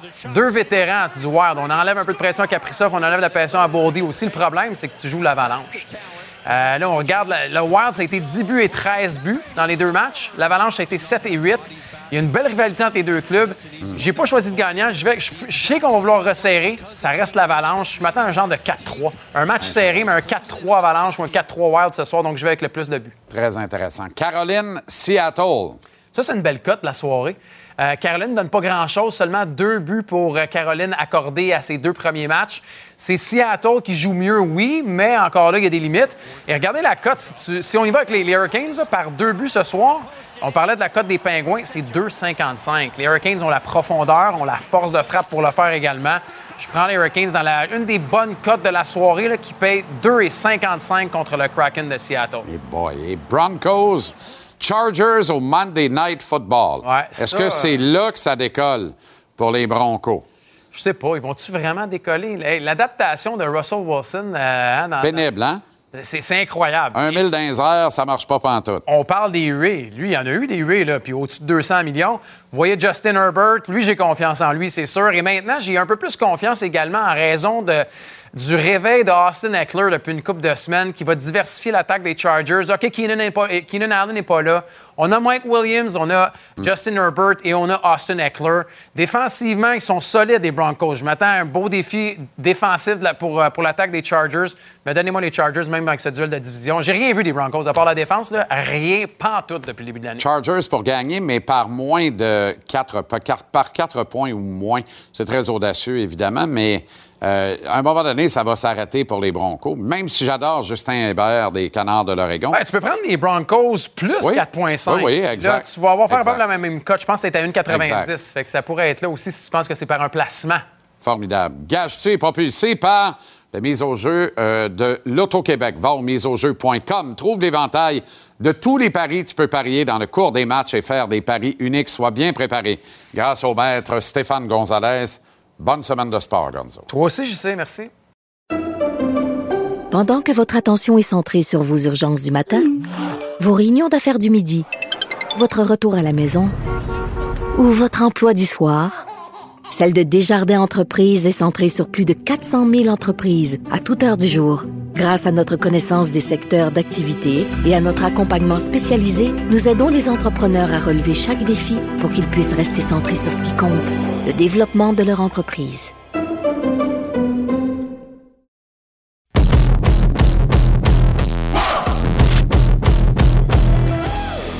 Le Canadien affronte les Pingouins ce soir au temple de Marc-André Perrault dans la salle de presse de l'édifice du quadrilatère avenue des Canadiens de Montréal, avenue Peel et notamment la rue Saint-Antoine. Le quatrième m'échappe, mais c'est pas bien, grave. Ça doit être de la montagne, anyway. C'est pas grave. Euh, Ta Pingouin- géographie, voilà, Oui. c'est de la montagne. c'est ça, c'est ça. On s'ennuie de Lambert Closs des fois, et surtout de l'ambiance délirante qui y régnait. Pingouin canadien Martin Saint-Louis sent le besoin de brasser des cartes, Mapper. Oui, ouais, quand même des, des changements importants. Euh, bon, on en a parlé un petit peu tantôt. Là, Josh Anderson, sans dire que c'est le grand perdant. Tu sais, quand tu as la chance de, euh, encore une fois, avoir la chance de faire tes preuves à côté de Caulfield et Suzuki, les deux joyaux de l'organisation, puis tu te fais tasser, c'est jamais une bonne nouvelle. Euh, Sean Monahan, ça, c'est une bonne nouvelle pour lui. Euh, a une très, en fait, un très bon début de saison. Je pense qu'on voit quand même le Sean Monahan en tout cas, du moins se rapprocher du Mann des, des- des bonnes années. Euh, ça, c'est très intéressant. Là où ça m'inquiète, je t'en parlais un petit peu tantôt, Monahan, ça va super bien euh, au cercle des mises au jeu, 67,4. Aidait beaucoup Kirby Dack pour les mises au jeu à gauche. Kirby Dack, 38,5% son pourcentage d'efficacité. J'ai hâte de voir euh, si on va trouver une alternative, si Monahan parfois va aller prendre des mises au jeu pour retourner au banc. Donc, ça va être de la gestion de banc pour euh, ce qui est de euh, Martin Saint-Louis. Jonathan Drouin qui va avoir une opportunité justement à côté de Dak. 15 minutes 16 à son dernier match. C'était pas son meilleur, c'était pas son pire. Lui-même le dit, sais, doit se remettre dans le bain. Mike Hoffman, un tir depuis le début de la saison. Mike Hoffman sur la quatrième unité, ce n'est pas l'idéal. Et je te confirme que tu as hâte d'écouter notre ami Renaud Lavoie tantôt. On va glisser un petit mot sur euh, notre ami Hoffman et Dadonov. Ça, c'est l'autre. euh, Bon, Dadonov qui se retrouve sur la 2. Encore là, ça devient difficile de dire c'est quoi la 2, la 3. là. Si on se Ouais, au ouais. joueur de centre, c'est Dadonov sur la 2. Euh, c'est le quatrième attaquant le moins utilisé. Ce soir, on devrait voir un petit peu plus de Dadonov. Euh, donc, ça va être intéressant. Oui, puis je comprends que ça a été difficile pour Rem Pitlick, là, mais euh, laissé de côté pour un deuxième match. Qu'est-ce qu'Hoffman n'a pas fait pour être de l'alignement? Ouais. Tu sais, qu'est-ce qu'on a? Il me semble que Pitlick, on aurait aidé et Slavkowski et Evans en insérant Pitlick dans l'alignement. Mais. Hoffman, là, ouais, mais arrêtez-moi ça, là. Il s'en va nulle part. Il reste deux Ben ans de contrat. Hoffman. Il s'en va nulle part. Il n'y a personne qui en veut gratis. Comprends-moi bien, là. Ça n'a pas de bon sens. OK. Ben, écoute, tu sais que je suis un, je suis un joyeux luron très positif. Là. Euh, Oui. Je trouvais que donc ça me faisait dire que Mike Hoffman avait un pas pire de camp, mais là, euh, un tir en trois matchs, je veux dire, quand t'es un sniper, puis t'as un tir. C'est ça. Il travaille pas bien. Il travaille pas bien. Deux visages connus dans le camp ennemi, Ryan Paling et Jeff Petrie. Incidemment, deux euh, joueurs d'origine américaine dont on s'ennuie pas trop. Hein? Ben, écoute, Ryan Peeling, tu sais, faut, pas oublier une chose. C'est le premier choix en, en 2017. Euh, termine la, saison, en fait, un tour de chapeau, le, dernier match de la saison contre le Toronto, comme tu dirais. Euh, Le camp d'entraînement suivant, ça va bien ses affaires. Se retrouve à Bathurst pour Kraft Hockeyville. On l'a vécu il y a pas longtemps. Commotion cérébrale. Et il y avait eu un excellent début de camp. Et depuis cette commotion-là, on n'avait pas un gros échantillon, mais on n'a pas vu le choix de premier tour. Ça avait vraiment été difficile dans son cas. C'est un nouveau départ, tu vas l'entendre, ça lui fait du bien. Pour ce qui est de Jeff Petrie, euh, 21 minutes 52 d'utilisation, c'est le deuxième après Chris Le Temps. Tu sais, c'est un gars, on semble l'oublier, que c'est un gars de 40 points et plus dans les cinq dernières saisons suivant celle de l'année passée. Ça s'est terminé vraiment en queue de poisson. Bon, les raisons, on les connaît toutes, là. Euh, mais lui aussi, c'est un nouveau départ qui semble lui faire du bien. Fait qu'on on peut écouter là, nos deux amis, si tu le veux bien. Know, was definitely something that kind of, um, you know, brought some relief. I think. Um, obviously, had a tough year last year, and uh, you know, getting to uh, you know create a fresh start with a, a very talented team here. Um, you know, it just gave me that, uh, I guess, that breath, breath of fresh air and um, that fresh start. I think that they tried and tried, and I mean, you always want to find a seat at the table, and I felt like that was kind of the biggest thing for myself here is that it was difficult to find a spot there, whether it was a little bit of power play, a little bit of penalty kill, this and that. So I think it was just refreshing for myself and the team. I mean, I was glad everything that they gave to me, and I think that I was also glad that they moved on from me and kind of gave me another chance here. Autrement dit, les deux sont bien, bien, bien contents. Bonne soirée, bon match, Mapper, puis on remet ça demain, mon chum. Salut tout le monde, bye. Salut. Vendredi soir, j'étais euh, au Temple pour assister à grands frais, il faut le dire, comme tous les autres qui y étaient, au match pré-saison entre les Raptors de Toronto et les Celtics de Boston. Spectacle formidable, ambiance diamétralement opposées, différentes, mais pas moins parfaites de celles que l'on retrouve pour un match du Canadien. Fou pareil. Le même building, pourtant, on était littéralement ailleurs. Le Montréal que j'aime, le Montréal de 2022, le vrai Montréal, c'est au basketball qu'on peut le voir, pas au hockey du Canadien. Un match du Canadien, on peut voir le Québec de 2022 avec l'épicentre dans les grandes couronnes élargies. Laval, Rive-Sud, Longueuil, puis tout ça. À la NBA vendredi, on voyait principalement l'île de Montréal de 2022. Ce qui me réconforte avec la pertinence d'une franchise, la NBA à Montréal. Je ne sais pas si Jeff Molson redoute l'avenue d'un deuxième club pro dans son building, s'il n'a pas peur de se disputer des parts de marché, des droits de siège, de commandite, des droits régionaux de télédiffusion également. Mais j'espère que non. Il y a certainement un recoupement de clientèle payeuse de tickets, mais pas très élevé entre le basket et le hockey de la Ligue nationale. La NBA et la LNH, c'est deux affaires qui sont très différentes. Mais comment le patron de groupe CH pourrait décider de se priver d'entre 40 et 50 nouvelles soirées de location dans son édifice annuellement? Très difficilement, tant qu'à moi. De là, être partenaire de l'aventure, pas certain de ça. Mais locateur de son édifice, pourquoi pas? Et je dis certainement. Mon point, de toute façon, c'est pas dans l'acceptation ou non de Jeff Molson d'un projet de la NBA à Montréal. Mon point, c'est que le projet est viable et qu'il faut nous permettre d'y rêver. Comme rêver au retour des Nordiques, comme rêver au retour des expos. C'est pas un problème de fric. faut arrêter d'avoir peur d'avoir peur. Les bourses existent au Québec, ailleurs au Canada. Elles sont importantes. De grands entrepreneurs du Québec Inc., supportés par de grands banquiers, ont ce qu'il faut dans le slip coquille pour rêver à hauteur des concessions des meilleures ligues de sport nord-américaines. Si un club de basket vaut 2 milliards et demi, c'est qu'il le vaut. Même chose au baseball. Puis si une franchise, la LNH, coûte entre 800 millions puis 1 milliard, c'est parce qu'elle vaut elle aussi. Puis si ces clubs-là le valent, ben c'est que les investisseurs ont l'argent et risquent de ne pas perdre au change si et elles investissent en se lançant dans ce type de grands projets. Ils sont quelques-uns dans le milieu des affaires à l'avoir compris au Québec et à se montrer intéressés à endosser des démarches d'envergure comme celle-là. Évidemment, ils sont à la merci des décideurs, des Américains qui ont autant d'intérêt pour le dollar canadien que vous puis moi, on en a pour les pièces du Canadian Tire. Ce qui ne devrait pas nous empêcher de rêver. Mon point est surtout là, le droit de rêver. Rêver surtout que les magnats québécois et canadiens ne sombrent pas dans l'ego démesuré, parce que celui-là est assassin quand il vient le temps de rêver.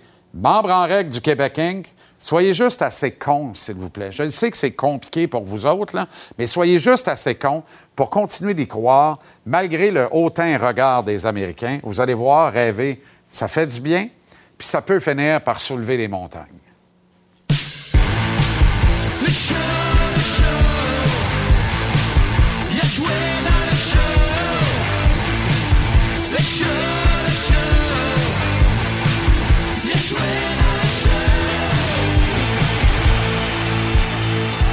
Avec l'agitateur Maxime Lapierre et Jiggy Jean-Sébastien Giguère, les gars, salut. Salut, Jiggy, ça va bien? J'étais là, euh, j'étais là au euh, là? match de basketball. C'était vraiment. Moi, je t'ai aperçu. Je Ouais, t'ai vu à ouais, part ouais, ça. c'est ça. Tout le monde m'a vu. Non, non, mais c'est. hein? Non, mais c'était... Quelle soirée. Non, non, quelle soirée. Puis euh, moi, j'ai un de mes garçons qui joue au basketball. Puis c'est vraiment plaisant. Ça fait changement. J'ai deux gars qui jouent au hockey, un au basket. Puis on adore aller voir ces matchs. Ça fait différent que dans un arena. L'atmosphère est différente aussi. Les gens. C'est le même sont là pour on est ailleurs, Exactement. Non, c'était vraiment le fun. J'étais allé aussi, j'ai encouragé les gens à aller voir l'équipe à Verdun, l'équipe de Ben oui, Montréal. J'étais l'Alliance. allé l'année passée. Puis quelle belle atmosphère. Ils ont fait un- quelque chose d'exceptionnel avec C'est l'arena. merveilleux. Ouais. Absolument. Manque juste du son. Mettez-moi des boîtes Ouais, de son, ça ouais. presse. Mme Plante, la mairesse, là, le, maire ou la mairesse d'arrondissement Verdun, là, ça n'a pas de bon sens. J'avais ça dans mon sous-sol à 14 ans, des boîtes de son Candle qui grichaient. Bon, ça écoutait mal du Bon Jovi en calvasse. Pouvez-vous m'arranger ça? Ça presse. Le basket, là, les joueurs, ils veulent du son. Ils veulent que ça joue, ils veulent de la musique. Pendant le match, ça les stimule. On a l'impression de jouer au parc. C'est extraordinaire. Ah c'est Un sport magnifique. Slavkowski, à gauche du quatrième trio, Monahan à l'autre bout du spectre en diagonale, à droite du premier trio. Moi, je trouve que ça, là, je trouve que quand tu mets ces deux paires de fesses dans ces deux sièges-là, je pense que l'autobus tient bien droit sur l'autoroute. J'aime ça. Ouais, c'est correct pour Monahan. Je pense que c'est le, le gars qui mérite d'être sur le premier trio. C'est lui qui a les statistiques pour, euh, pour le prouver de- dans sa carrière auparavant. C'est lui le plus talentueux, puis il joue bien. Là. Je pense même pas qu'il est arrivé encore au maximum de son potentiel. Exact. Confiant. Puis de l'autre côté, ben, Slavkowski, ça fait toujours du bien d'a- d'aller sur le quatrième trio un peu. Que tu sois jeune ou un vétéran, tu vois le match différemment. Tu, tu joues contre la troisième paire de défenseurs. Tu pas de pression. Tu es, le quatrième trio. On s'attend pas à ce que tu marques un but ce soir. Puis il joue avec un gars comme Evans. Je pense que c'est facile de jouer avec un gars comme Evans. Il est rapide, il travaille, il fait les bonnes choses à patinoire. Donc ça, je pense que les résultats vont être bons. Moi, je suis d'accord. Puis, il faut pas paniquer avec Sakowski qui joue 10, 12 minutes. J'aimerais ça, 12 minutes, mais je veux pas trop y en donner. Je veux pas lui donner un rôle trop important présentement. Il y a beaucoup de choses à apprendre. On veut pas lui donner de pression. Faut, faut, arrêter de paniquer avec le- les minutes qu'il joue. Je voudrais pas le voir dans les estrades. Il est pas là. Il est pas rendu là. C'est parce qu'il est sur le quatrième trio qu'il va être dans les estrades. Mais on prend notre temps avec lui. C'est c'est pas. euh, tu sais, venir jouer à Montréal, là, avec le Canadien de Montréal, tu as 18 ans, là, c'est pas quelque chose qui est facile à faire. Donc, il faut prendre notre temps, faut l'appré- euh, tu sais, comme il donner le, le temps de faire ses erreurs. Puis sur la quatrième ligne, c'est- c'est c'est moins difficile de faire des erreurs là-dessus. C'est- tu sais, ça fait moins mal à l'équipe. Ce qui fait mal ce soir, c'est Hoffman sur le quatrième Ah. trio. Hoffman, si tu joues ça à 4, tu joues pas. Si tu as un tir en trois games, tu sers à quoi? Sincèrement. Puis on n'est pas gagné avec. Il y a deux ans de contrat, donc cette année puis l'an prochain aussi. Fait que je peux pas croire qu'on met ça dans la vitrine. Il n'y a personne qui en veut de toute façon. Pourquoi est-ce qu'on n'aide pas davantage Jake Evans, qui lui ferme sa boîte, marche le corps droit, les oreilles molles, accepte avec philosophie qui est au centre du quatrième trio, alors que l'an dernier, il pouvait rêver de la troisième facile. Mais on n'aide pas Evans ni Slavkowski quand on, lui- quand on lui donne Mike Hoffman, au lieu de Rem Pitlick, qui est limité tant qu'à moi, mais qui a, qui a du meilleur hockey dans le nez qu'Hoffman, pareil. Ah, exactement. Puis ça me fait mal de voir des gars comme Hoffman dans l'alignement quand on a des Hervé Pinard de ce monde, des joueurs, des Québécois qui travaillent fort dans, dans Même l'Undertaker, là, Pezzetta. Exact. Pezzetta, c'est vrai. Tu sais, ce gars-là toute popcorn, l'organisation. On a... Le problème en ce moment, c'est pas les jeunes. là. Si tu regardes tous les buts depuis le début de la saison, c'est les vétérans qui font les erreurs. Puis c'est des vétérans. Si tu prends l'alignement par- partant à l'attaque, là, tu peux encercler, je l'ai monté à Jiggy, là. les gars qui trichent à patinoire, là, qui sont faciles à affronter, il y en a pas mal trop. C'est 6 sur, 6 sur 12 minimum. Plus les jeunes là-dedans. Puis plus Caulfield et Suzuki qui sont de très bons joueurs, mais on s'entend que c'est basé sur l'attaque. Exact. Fait Quand tu arrives ce soir, tu joues contre le Canadien, t'es pas trop stressé, je peux te le dire tout de suite. C'est- On parle de changer la culture, c'est ces gars-là qui doivent partir. Donc, tu pourrais sortir deux tricheurs de l'alignement, remplacer ça par deux kids qui feraient des erreurs, mais qui au moins auraient le cœur à la bonne place pour les Oui, trips oui, oui, non, absolument. Puis, tu sais, normalement, dans un autre normal, tu te fais mettre sur la quatrième trio comme ça, puis tu es un gars que, que, qui est là pour marquer des buts. Ça vient te chercher un peu, ça vient te motiver, mais je pense pas que ça va fonctionner avec Hoffman, malheureusement. Je pense pas que ça, dans lui, de, d'arriver à l'aréna, d'être fâché, puis de, de, je vais y montrer à l'entraîneur, c'est ça qu'on veut voir présentement. De toute façon, on n'est pas là. On gagnera pas cette saison. On fera pas les séries. Il faut arrêter ça tout de suite. Donc, pourquoi pas développer nos jeunes, essayer de, de bâtir un noyau qui veut travailler puis qui veut être là pour les bonnes raisons? La jeune défensive, c'est un rayon de soleil là-dedans. Même si le club a perdu ses deux matchs sur la route, on s'est pas fait ouvrir, on s'est pas fait traverser. Même que je trouve ça plate, les petits gars en arrière, parce qu'ils payent cash chacune des erreurs, tu sais, des erreurs de positionnement, des erreurs d'affectation, puis ils payent cash. Ça coûte un but à chaque fois, mais ça en coûte pas six par soir à date. Là. Non, puis c'est très encourageant. C'est la seule place en ce moment où on peut regarder nos défenseurs puis on se dit, on peut voir ce qui va arriver dans le futur. Tu, sais, tu le vois que Goulet, ça va être un Ah vrai ouais. gars de caractère. Même, même chose pour Jacky. Tu sais, Jacky, là, on s'entend qu'il part de loin, ce gars-là. Puis il, il- il s'améliore d'année en année. J'ai hâte de le voir dans deux ans, dans trois ans. Lui, c'est des gars qui sont là pour l'équipe. On l'a vu dans le camp d'entraînement, mise en échec sur un coéquipier, drop ses gants tout de suite. Même chose pour Goulet, dernier match. Il était frustré un peu, le jeune, d'avoir perdu. Il reçoit un coup de coude, ça n'a pas pris de temps, drop ses gants. Puis je me fous de la bagarre. Là. Non, c'est ça. C'est un gros bonhomme. Je me fous de la bagarre. C'est juste le, le- le signe de caractère que je vois. Exceptionnel. Puis Goulet, là, il, il va avoir un autre bon test euh, aujourd'hui, mais lui, il est parti avec des, des bons tests en partant. Là, puis je pense qu'on on savait tous là, que c'était un gars qui, qui était dû pour la Ligue nationale de hockey, mais c'est vraiment impressionnant ce qu'il est capable de faire. Puis moi, là, je crois beaucoup à bâtir une équipe. Tu sais, oui, la ligne de centre, mais les défenseurs, pour moi, c'est important, un gardien oui. de but. Donc, j'aime vraiment ce que je vois. On a, on a aussi des bons défenseurs dans la ligne américaine. Le futur de ce côté-là, il est vraiment bien pris. Euh, Tristan Jarry, un mot. On ne le considère jamais parmi les bons gardiens de la Ligue nationale? Une bonne petite job. un peu. Ouais, écoute, vraiment une bonne petite job. Puis j'ai regardé ses statistiques tantôt, puis il a joué quatre ans dans la ligne américaine. C'est- C'est là, des- les jeunes gardiens de but, faut que tu prennes ton temps. Puis regardez Primo, là, c'est pas du temps perdu dans la ligne américaine. Qu'est-ce que tu acquiers là-bas, là? Les, les expériences, les séries que c'est- des bonnes choses pour un gardien de but que tu arrives prêt. Là, il est rendu à 26-27 ans. Il est rendu gardien de but numéro, numéro un, mais là, il était prêt à avoir ce challenge-là. Il, il peut faire ça pendant 10 ans, puis ça, c'est une belle carrière. C'est ce que j'ai fait moi aussi. J'ai passé trois ans dans la Ligue américaine avant de pouvoir venir dans la Ligue nationale, puis toutes les expériences que j'avais vécues me, me servaient par la suite. Je termine avec ça. là. On ne connaît pas les motifs. Puis Jake Allen, c'est un vrai pro, là, mais il est absent pour des motifs familiales ce soir. C'est correct. C'est correct. Mais mettons là, que ce soir, le Canadien, en gagnant le match, se classe en série de fin de saison. Est-ce que Jake Allen est devant le filet ou il est absent pour des raisons familiales? Puis je connais pas la raison. Ouais. Tu comprends? Ouais, On nous dira que. raison. Ça, dé- ça dépend c'est quoi, Ben, mais... ça dépend de la raison, mais tu- si, tu y a comprends pas- ce que je veux y a- dire par là? Il n'y a pas euh, grand... Ben, non, comment je pourrais dire? Ma famille est toujours plus importante C'est qu'un match de hockey, que ce soit n'importe quel match de hockey que tu vas envoyer. Tu sais, ça soit le match numéro 7 de la finale de la Coupe Stanley. Si j'ai quelque chose de super important à la maison, je vais être à la maison. On a vu bien des gars aller accoucher, ils venaient jouer le match de hockey, là. Ben, moi, j'ai jamais vu un gars accoucher, JC, mais... Ben, tu comprends ce que je veux dire? C'était trop facile. C'est parce qu'on est passé intime. C'est ça. Il y a eu des jumeaux au début de la pandémie.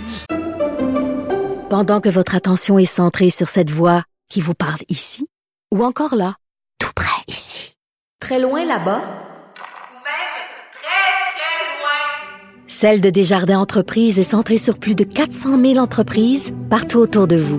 Depuis plus de 120 ans, nos équipes dédiées accompagnent les entrepreneurs d'ici à chaque étape pour qu'ils puissent rester centrés sur ce qui compte, la croissance de leur entreprise. Je me porte beaucoup Mais, mieux. mais, mais t'as raison, mais ça, c'est pas, c'est pas la même chose. C'est pas la même chose. Mais tu sais, on parle euh, des choses. C'est pas pareil. Je comprends. Non, mais mon point là-dedans, là, c'est Game 4, un bon vétéran. Puis là, ce soir, il y a un- il y, a un petit congé. Euh, c'est lazy, c'est soft, tu comprends? C'est une saison de même. Puis après ça, toutes les autres, là, ça va bien. Ça va bien ici, tu comprends? Tout est correct. Mais c'est sûr, Jake Allen, c'est sûr que la raison est bonne. Tu sais, moi, je remets Lui, oui. rien en doute. Lui, je fais confiance. C'est ça. Sûr. Moi aussi. Finalement, j'ai parlé pour rien dire. C'est le seul. Mais on a su que j'ai accouché. On va espérer euh, que Jake Allen n'est pas en train d'accoucher. J'espère. non, c'est la grâce qu'on lui souhaite, honnêtement. Quoique, s'il met au monde un petit carré, je veux bien. Ah, ça serait bien. OK, les boys, bonne soirée. La Claude, la Claude, la Claude. L'ADN du sport. La Claude, la Claude, la Claude. Elle connaît son sport. L'ADN du sport, la Claude Guillet, comment ça va, Claude? Bien, merci beaucoup. C'est intéressant, on n'a pas parlé depuis le début de l'émission, mais c'est à relever. Je sais que tu es en campagne pour Brandon Gallagher. Es- Surtout en face de toi. tu parce es, qu'à chaque fois tu que es la capitaine nom- de son fan club. Oui, mais à chaque fois que son nom est nommé, tu trouves toujours une façon de. euh, de- Il a de- posé un geste qui l'honore beaucoup. Voilà. Je trouve que vraiment ce qu'il a fait, quand on commence à regarder les images, on voit que euh, durant, à la fin, alors qu'il n'y avait pas de sifflet, Suzuki se fait un peu darder. Et qu'est-ce que Gallagher fait? Il dit, moi, là, tu ne toucheras pas à mon capitaine. J'apporte quand même ton attention sur Suzuki. Au début, il n'est pas trop impliqué, là. Puis là, ben, tout, à, tout à coup, il va. Lui, Suzuki va apprendre. Là, il va Ah, ce qui est étonné de l'ampleur de la débâcle. Mais ça, dans les années 80, ça vire en bagarre générale. Ben, pas loin. Carrément, là. En tout cas, il y a une coupe de paires de gants qui se tombent, puis il y a une coupe de claques à la gueule qui se donne. J'aime que Gallagher soit un vétéran qui devient exemplaire pour cette jeunesse-là qui est au sein du Canadien. Puis même certains vétérans qu'on peut nommer, là, autant Drouin, Hoffman, Dadonov, ce ne seront pas eux qui auront ça. On a vu Jack Hayes cette année avoir ça. Peut-être Ouais. on ne le revoit pas dans l'alignement. Mais qui était là, là, au. Cœur de l'énigme d'ailleurs. Et Monahan encore. Fait que ce sont ceux-là en ce moment. Donc, je trouve qu'il est un bon exemple, un, un vétéran exemplaire pour euh, apprendre ça. Qu'est-ce qui va rester de ça dans le match de ce soir? Parce que c'est quand même la dernière action du dernier match régulier de l'équipe. Et là, est-ce qu'on peut reprendre sur cette étincelle, cette énergie ou cet esprit de corps, cette union de dire, hey, on va se tenir ensemble, puis personne ne va nous piler dans la face pour nous, Ça nous prend brasser ça. comme. J'espère que c'était ça l'intention. C'est sûr que là, on revient au Centre Bell. On a vu l'émotion du premier match contre Toronto. Euh, sur la route, ça a été très difficile, mais c'est tellement une grosse bouchée, Jean-Charles, Pittsburgh. Là. Ils sont tellement en mission, ça n'a pas de sens. Mais une chose est certaine, puis je reviens un peu sur ce qui est souvent dit, mais tant aussi longtemps que le Canadien ne comptera pas de but, qu'il ne se mettra pas à l'attaque, il n'y en aura pas de chance. Parce que Montembeau a donné quand même une bonne performance, Arlen encore plus. Mais là, Montembeau est là ce soir. Alors, qu'est-ce que ça prend? T'sais, Est-ce que le camp était vraiment trop court? T'sais, tu l'as souvent dit, là. Le début de la saison, c'est comme un camp d'entraînement. L'avantage numérique n'a pas été pratiqué. On le voit ensemble, il est hyper prévisible, cet C'est avantage numérique-là. Ça ne génère pas grand-chose. Euh, Aussi, je trouve que on remarque que la fameuse petite glace, là, entre les cercles de mise au jeu, c'est pas là que le jeu se passe. Souvent, il est en périphérie.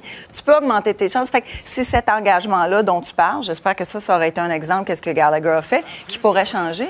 Mais quand je me suis amusée à aller voir euh, à quoi ressemblait le nombre de tirs? Parce qu'on a retenu que Drouin n'avait pas eu de tirs, que Dadonov non plus dans le dernier match. Puis je suis allée voir, j'ai quand même été étonnée. On s'étonne pas que Caulfield soit le premier à avoir eu le plus de tirs au but depuis le début de la saison, depuis les trois derniers matchs. Il y en a eu euh, 11, mais quand on inclut ceux qui n'ont pas été cadrés, c'est 14. Et si tu descends, le deuxième meilleur tireur du club, c'est Monahan. Et le troisième m'étonne, c'est Harris. Parce que, tu sais, on dit souvent que... Il rejette des rondelles au filet, il joue intelligemment. Voilà. C'en est un qui amène des rondelles au filet avec des tirs cadrés. Et il le fait brillamment. Il a une vision extraordinaire de ce qui se passe. Prend une information, ça se transforme en de bonnes actions. Mais ça paraît pas, il est pas flash comme Goulet, personne n'en parle. C'est pour ça qu'il est dans l'alignement. J'aime que qu'il y a tu nommes. Goulet parce que je veux aussi ajouter Goulet, je veux aussi ajouter Savard à cette fameuse attaque-là qui peut prendre un peu plus d'ampleur parce que et Savard et Goulet, on les a vus monter sur le rush. Donc, c'est pas comme si c'était une équipe qui est pas capable de relancer. Est-ce qu'elle excelle? Non. Mais on en a des défenseurs qui relancent. Puis, dans, dans les, les tirs au filet, bon, Gallagher, on l'a vu depuis le début de la saison, un peu changer son, son, son assignation. là. Il est un peu plus loin du filet. Mais Ouais. c'est quand même le quatrième à lancer le plus souvent au filet. Avec euh, ses tirs non cadrés, il arrive à 10, donc il est quatrième. Puis il y a eu deux poteaux parmi ça. Exact. Donc, où sont les autres? C'est un peu ça. Fait que ce soir, devant le Pittsburgh, je pense que si on...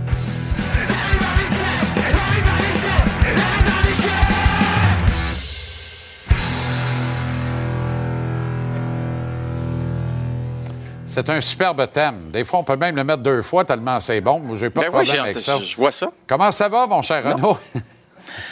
Ça va bien, ça va bien. Euh, puis écoute, je vais rebondir justement un peu, si tu me permets, sur ce, Claude, là, sur ce que Claude disait sur Brandon Gallagher. Oui. parce que, tu sais, cet incident-là, je ne sais pas si ça va faire des petits ou pas, mais euh, j'espère que les gens à la maison reconnaissent une chose, le leadership de Brandon Gallagher. Tu sais, qu'est-ce qu'on a entendu là, avant le tournoi de golf? Hey, si Brandon n'est pas nommé capitaine, il va bouder. Euh, non. C'est- très mal connaître Brandon Gallagher qui est venu défendre son capitaine. Puis, je veux juste vous ramener à un moment précis, cette année, fin du mois de janvier, OK? Où Brandon Gallagher n'est pas dans la formation des Canadiens parce qu'il est blessé. OK? Et là, on se retrouve face aux Oilers. C'est 5 à 1 Oilers, un beau samedi soir pandémique Eh avec pas de spectateurs. Et Samuel Montembeau se fait arracher la tête par Zach Cashin et la réaction des joueurs sur la glace. Aujourd'hui, je la vois encore et ça me choque grandement de voir ça. Dominique Ducharme, quelques jours plus tard, perdait son emploi. Je me suis dit, il y aura plus beaucoup de joueurs qui étaient sur la glace à ce moment-là qui vont être avec les Canadiens l'an prochain. Bien, il en reste un. Alors, Ryan Paling, plus ici. Jeff Petrie, plus ici. Euh, Kolak, plus ici. Laurent Dauphin, plus ici. Il reste Mike Hoffman, parce que dans le fond, Mike Hoffman est ici pourquoi Personne vous en pensez, là? Parce que même, ben, c'est parce que y a- y a- tu- même si tu voulais l'échanger, il n'y a aucune équipe de la Ligue nationale qui a un intérêt envers Mike Hoffman. Alors, il est encore là. Je ne dis pas que tout ce qui s'est passé sur la glace est la faute de Mike Hoffman ce soir-là. Absolument pas. Je ne veux pas le pointer du doigt, pas du tout. Mais de voir que ces joueurs-là n'ont pas réagi sur un geste de la sorte contre un gardien de but. Pas, le Canadien n'avait pas besoin de l'avantage numérique, là. C'est une volée. C'est une volée, c'était 5 à 1, ça finit 7 à 1. Ouais. En passant, Jeff Petrie a continué de jouer le match comme si de ri- rien ne s'était passé. Absolument. Euh, écoute, c'est dans ce temps-là que je m'ennuyais de l'époque de Mario Tremblay. lui, il aurait réglé le problème. Assez vite. D'ailleurs, si Mario avait été là, jamais, jamais ça se serait produit. Ou Claude Julien. À un moment donné, puis c'est pas la faute de Dominique Ducharme non plus, mais Seigneur du bon Dieu, ce qui s'est passé fin janvier, si on trouve ça normal, on a un méchant problème. Ben, euh, D'ailleurs, on a vu Pezzetta qui a jeté les gants contre Zach Cashin. euh, un acte de courage en soi. Euh, Pezzetta qui est. En qui- troisième. Ben non, c'est ça. Mais Pezzetta qui ne joue pas euh, le match de ce soir, qui est encore là, lui, mais il ne joue pas. D'ailleurs, il ne joue pas tout court. Mais Mike Hoffman, lui, joue sur le quatrième trio avec Slavkowski ce soir. On- on verra combien de temps. Evans. On verra Ouais, combien de c'est temps. ça. Je suis pas certain que... En tout cas, c'est ça. Euh, Parle-moi de Samuel Montembeau. Euh, situation assez unique pour lui aujourd'hui. hein. C'est sûr parce que, euh, tu sais, je t'entendais euh, parler avec Jean-Sébastien euh, Giguère tantôt. Qu'est-ce qui se passe? Bien, lui il se présente à l'Arena ce matin, puis il apprend ce matin qu'il est le gardien de but euh, en présence pour le match de ce soir. Pourquoi? Parce que la conjointe de Jake Allen a dû se rendre à l'hôpital pour donner naissance à un poupon. Là, on n'a pas la confirmation du Canadien que cette naissance a bel et bien, eu lieu. On devrait le savoir au cours des prochaines heures, mais c'est des choses qui arrivent dans le monde du sport. C'est pas parce que, tu sais, j'ai entendu des gens dire, est-ce qu'il y a eu un enfant puis on lui donne un congé parental comme on donne des congés parentaux là, au Québec là, au, au- au papa qui part deux semaines, un mois, peu importe combien de temps parce qu'il vient d'avoir... Non, c'est pas ça du tout. là. Il, il va être devant le filet normalement face au, euh, au Coyote jeudi soir. OK. Sidney Crosby, première étoile de la semaine dans la Ligue nationale. Six points en deux matchs, là, quand même. Il faut faire attention également au trio de Gino. Autrement dit, le trio infernal des Pingouins, ils ont combiné ensemble pour un but dans une des deux volées que les Pingouins ont donné depuis le début de la saison. Euh, on veut, on veut dire à la direction, à Mario Lemieux et la nouvelle direction, le nouvel actionnariat des Pingouins, merci de nous faire confiance. Puis on est encore dans le portrait, puis on va essayer de vous en redonner pour la peine. C'est complètement fou. Écoute, je vais te présenter le tableau suivant, là, Jean-Charles. Là. OK? Ça, c'est très rare qu'on voit ça. Ils sont numéro un dans la Ligue nationale. Tu vas me dire, il y a, juste deux matchs de jouer. Mais, tu sais, un trio, là, si on- s'il passait 60 minutes sur la glace, donc, ce qu'on fait, c'est qu'on calcule euh, la présence de ces trois gars-là, le trio de Gino, euh, puis on dit, OK, rendu à 60 minutes, là, présentement, la projection sur 60 minutes, c'est 8,5 buts pour ce trio-là uniquement. Les occasions de marquer, c'est à sens unique pour eux. Euh, puis j'en ai parlé à, à Christopher Le Temps dans le balado. Je veux juste vous faire écouter l'extrait sur Jason Zucker, qui, selon lui, est la grande différence. Pourquoi? Parce qu'il est en santé. On écoute ça. Un gars comme Zucker qui a eu beaucoup de problèmes de santé cette année dans son camp d'entraînement, il a été impressionnant, il a, il a super bien joué. Donc, ça peut être un, un joueur qui, qui, qui trouble, euh, trouble les cartes pour les autres équipes parce que c'est pas un joueur qui a été euh, dans notre alignement régulier l'an passé. Donc, euh, là, de- de- d'essayer de, commencer d'avoir une chimie avec Malkin puis euh, avec Ross, ça pourrait, ça pourrait faire des, des belles flémèches. là. Oui, sans empêcher les Pingouins de, de passer à go, récolter 200. là, les, les absences répétées de Zucker Ben, depuis sûr. son acquisition, parce Hey. que c'est tout un joueur de hockey. C'est tout un joueur de hockey. Puis Jean-Charles, écoute, on a commencé la saison chez les Pingouins sans blessés. J'ai posé des questions là, à l'entourage de l'équipe. C'est quand la dernière fois que vous n'avez pas vu de blessés dans cette équipe-là? boy. Ils sont là, il faut toucher du bois. Les gens ne s'en souviennent pas la dernière fois que cette équipe-là est Ben en ouais. santé. Je pense que ça revient avant Mario. OK, Renaud, bon match euh, ce soir euh, au Temple. Puis on, on écoute avec grand intérêt la balado La Voile le Temps. Télécharge l'application Cube ou au tvrsport.ca pour se faire à chaque semaine nouvel épisode. Salut mon ami, à demain. Salut, à demain. La mise en échec vous est présentée par Préfère, le plus vaste choix de vêtements, chaussures et équipements de sécurité. Préfère, équiper les travailleurs d'ici.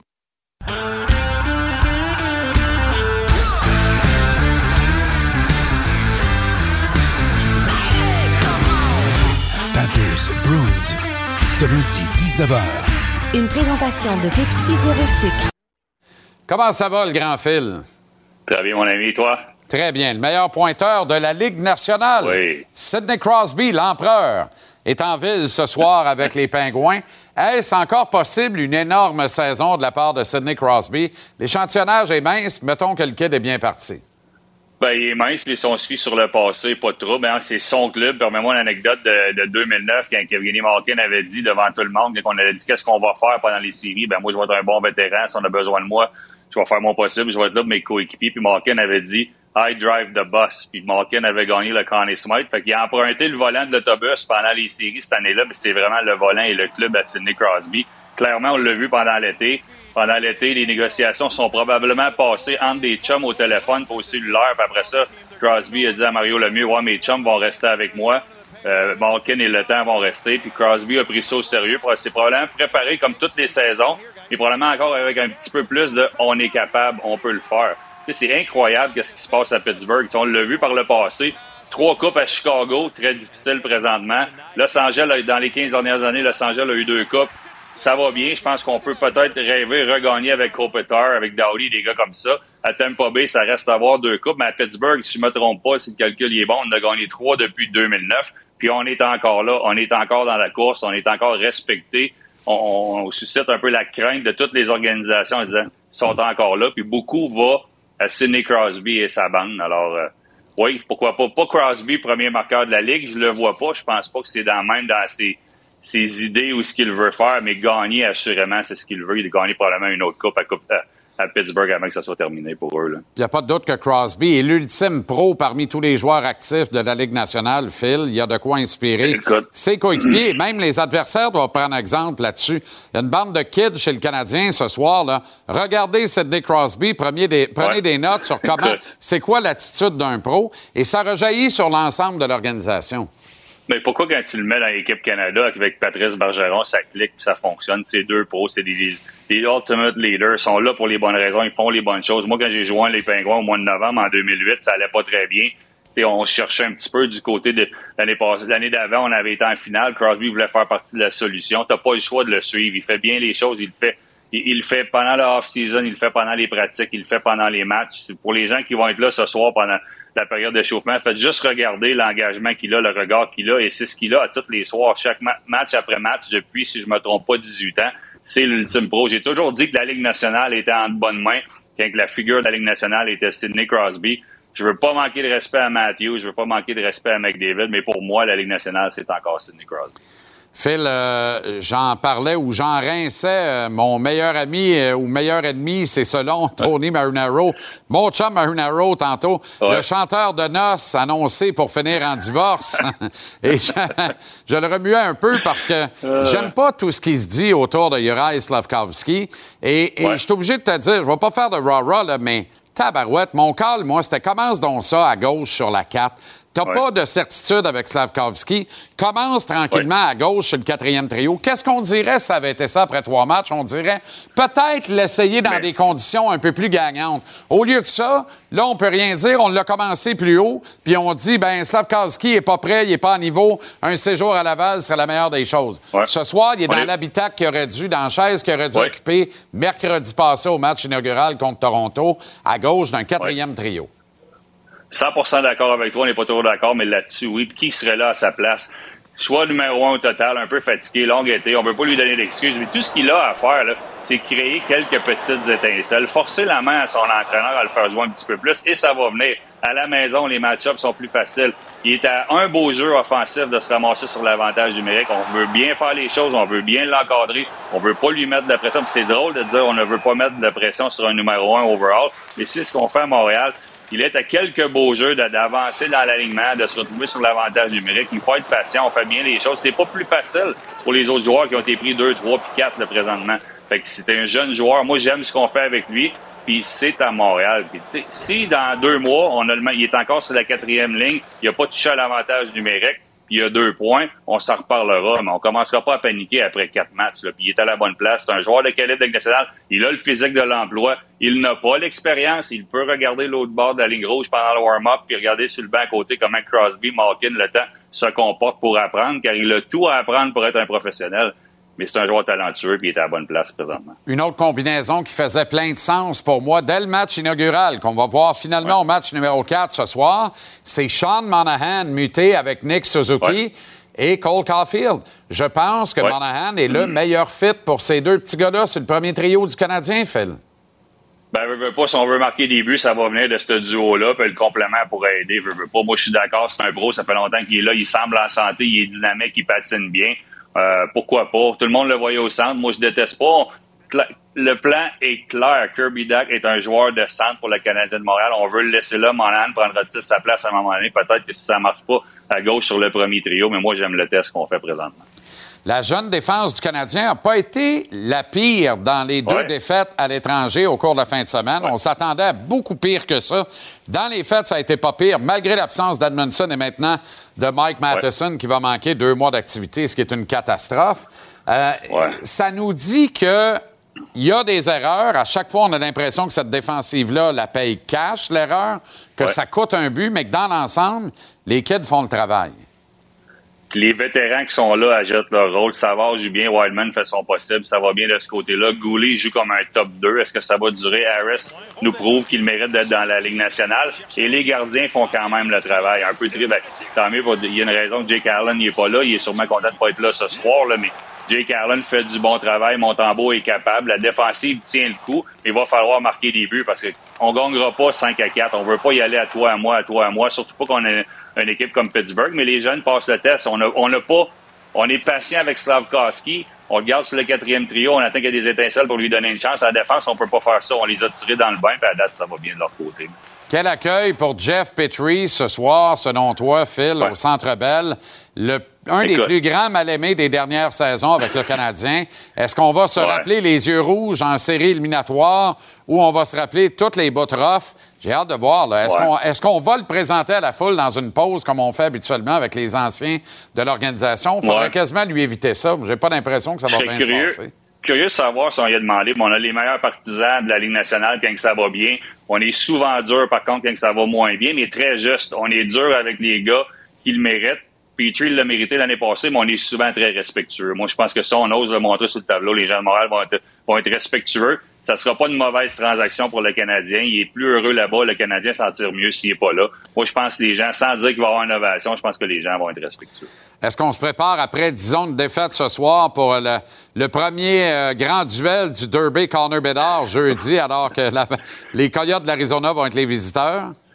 Ouais, Chicago n'a pas dit son dernier mot, mais ça peut ressembler à ça. Je pense que c'est plus clair en Arizona que ça va être difficile. Je pense même que les défenseurs reviennent du côté du Canadien. Jake Allen en santé. Je pense pas qu'on va finir dernier, mais une petite pensée pour André Tourigny, c'est vraiment pas facile présentement. Pas simple, effectivement. André qui sera avec nous demain en entrevue euh, pour terminer l'émission. Phil, merci. Bonne soirée, bon match, puis à demain.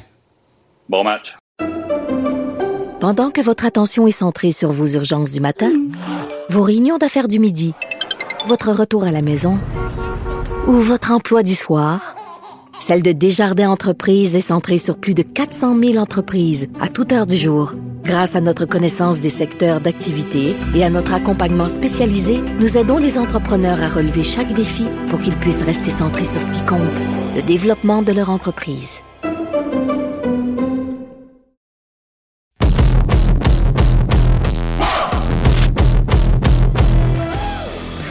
Cherbatov, le garçon qui voulait jouer au hockey, publié sous l'excellente plume de Anne Rosner aux éditions Urtibise. Lézère Cherbatov est avec nous en studio pour terminer l'émission. Comment ça va, Lézère? Ça va bien, ça va bien, ça va bien, ça va Alors, beaucoup mieux. Tu étais sur ce même plateau, au même endroit, il y a sept mois, jour pour jour, alors que les bombes continuaient de tomber sur l'Ukraine, que tu avais fui par le port d'entrée de Mariupol, qui était l'épicentre des, des attaques les plus violentes et des premières attaques à l'époque.